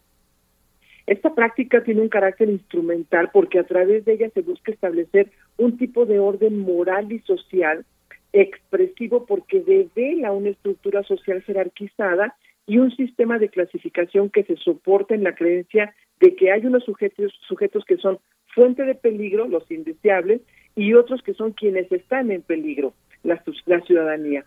Como resultado de, esta, de esta reflexión, nos encontramos en la identificación de cuáles prácticas se han implementado en México en los últimos años, en los últimos gobiernos, y particularmente me, hago referencia eh, a que en el año 2012 las organizaciones de sociedad civil que formamos parte en ese momento de una eh, de, un, de una estructura que se llamaba Alianza Mexicana de Poblaciones Callejeras no ha desaparecido pero se ha mantenido en, en plena este pues eh, en, poca operación por derivado justamente de la falta de recursos para poder operar presentamos ante la Comisión Interamericana de Derechos Humanos un informe que se consideró una audiencia, que nos permitió tener una audiencia pública en el marco del 146 periodo de sesiones de la Comisión Interamericana, donde se llevó a cabo, que se llevó a cabo justamente sobre el, el tema de violencia, discriminación y limpieza social en contra de poblaciones callejeras. La presentamos en este momento con la figura de la Red por los Derechos de la Infancia, de Redim, la figura de la, de la Alianza de Poblaciones Callejeras y nos acompañó en ese momento la Comisión de Derechos Humanos del Distrito Federal. Precisamente derivado de que ya se habían reportado alrededor de más de 56 denuncias, perdón, 65 de quejas y denuncias de violaciones a derechos humanos de poblaciones en situación de calle. Y la Comisión de Derechos Humanos hasta ese momento, hasta el año 2012, había emitido ya seis recomendaciones por hechos relacionados con abuso policial, discriminación, maltrato, faltas al deber de cuidado y trata de personas con fines laborales, lo cual han, había representado en ese momento una configuración de violación a los derechos de la vida, a la integridad, a no ser discriminado, a la igualdad ante la ley, al debido proceso y al derecho a la salud. Los acontecimientos sucedieron desde la época de el jefe de gobierno en el 2007 de, de, Marcelo Ebrard, quien fue quien recibió las primeras recomendaciones por hechos relacionados con limpieza social y que en ese expediente se documentaban abusos por parte de autoridad, cuerpos policíacos, privación arbitraria de libertad, discriminación, conducción forzada a los llamados anexos y criminalización contra personas en situación de calle. 2009 se presenta otro acontecimiento en, eh, en la esquina de artículo 123 y Jumbo de la Ciudad de México y en febrero de 2010 la delegación Cuauhtémoc a través de un documento que emite en ese año reconoce que a petición de la ciudadanía hace retiros de indigentes. Grave lo que nos lo que lo que vemos como como un relato en este momento histórico porque lo que sucedió el, la semana antepasada permite efectivamente identificar que estas prácticas de limpieza que aún en este en este contexto o, en el contexto presente no se no se identifica como un elemento de, de, asesinato o de muerte, sí lo vemos en un grave peligro a la vida y a la integridad de las personas, porque en este contexto donde todavía pandemia, que vivimos con una situación complicada, precisamente se aplican prácticas de terror, no solamente contra el personal que está implementando la, la, la estrategia, sino con, con toda la, la, la, el abuso de la autoridad precisamente contra las personas que se encuentran en situación de calle y que además eh, hay, hay una declaración de que efectivamente son obligados a ser trasladados a los albergues e incluso comienza a haber métodos de disuasión como la remisión a juzgados cívicos con el pretexto de que están obstruyendo las vías públicas, a levantamientos forzados que han sido ya evidenciados en varios de los videos a los que nos hacemos referencia y que fueron puestos en las redes en los últimos días. Precisamente el 23 de febrero, cuando justamente este levantón en el Monumento a la Madre nos llama la atención y se lleva y se haya llevado a cabo este operativo. Los operativos que se llevaron a cabo en el 2018, los que se han llevado a cabo en el 2020, en el 2009, son elementos que nos ponen en alerta y que nos están dando ya de facto una falta de estrategia, una falta de, de acción coordinada, de dignidad respecto al trato de las personas que se encuentran en esta condición y que obliga a las, a las organizaciones de sociedad civil una vez más a ponerse frente a una condición de denuncia porque la, la, autoridad no está llevando a cabo sus actividades como debería de estarlas llevando a cabo, de manera digna, de manera adecuada, sin selección de, de personas y no y no precisamente bajo esta estrategia que ellos que denominamos de limpieza social. Es decir, el vivir en las calles no es una condición de voluntad, ni de deseo, ni de gusto. Se vive en las calles para sobrevivir al hambre, a las enfermedades, derivado de una condición de, de violencia que ha, eh, que ha, que ha eh, conllevado eh, la salida a las calles y que en este momento lo queremos denunciar porque es un fenómeno que, que, establece una enorme, o que evidencia más bien una enorme desigualdad que va en crecimiento a nivel mundial derivado de un esquema y de una estructura de ciudades que se están implementando y que este término de limpieza social pues evidentemente se utiliza bajo el pretexto de que causan una mala imagen, de que son indeseables y que por supuesto nos lleva evidentemente a una condición de cero tolerancia. Entonces, tenemos, tenemos una, una grave situación que tenemos que seguir, que el gobierno tiene que dar una explicación y que por supuesto tendría que estar dando un trato digno, un trato eh, adecuado desde el enfoque y perspectiva de derechos humanos a todas las poblaciones que se encuentran en condición de exclusión en la Ciudad de México particularmente. Te invitamos, Alicia, que hagamos una mesa, hagamos una mesa y lo discutamos porque es una situación en el mundo, pero bueno, pero mientras tanto, pues ya nos dieron las 10, nos tenemos que despedir. Te agradecemos el comentario. Primer movimiento. Hacemos comunidad con tus postales sonoras. Envíalas a primermovimientounam arroba gmail.com. Pues al filo, ya estamos al filo de las 10 de la mañana, no hay plazo que no se cumpla. Hoy es jueves 14 de abril y estamos al final del primer movimiento. Esta fue la intervención de Alicia Vargas Ayala con la que cerramos esta emisión de primer movimiento. Es un programa que hemos dedicado para estar cerca de ustedes, para tener esta presencia en estos días de asueto, en estos días también de reflexión, no solo de reflexión religiosa, sino de reflexión bélica, de múltiples reflexiones en torno a nuestra vida social. Mañana estará mi compañera Berenice Camacho hilvanando este, este tejido fino que han realizado para Primer Movimiento Frida Saldívar en la producción ejecutiva, Violeta Berber en la asistencia de producción. Yo soy Miguel Ángel Quemain, les doy las gracias por habernos acompañado en esta emisión de Primer Movimiento. Esto, esto fue Primer Movimiento, el mundo desde la universidad. Radio UNAM presentó Primer Movimiento, el mundo desde la universidad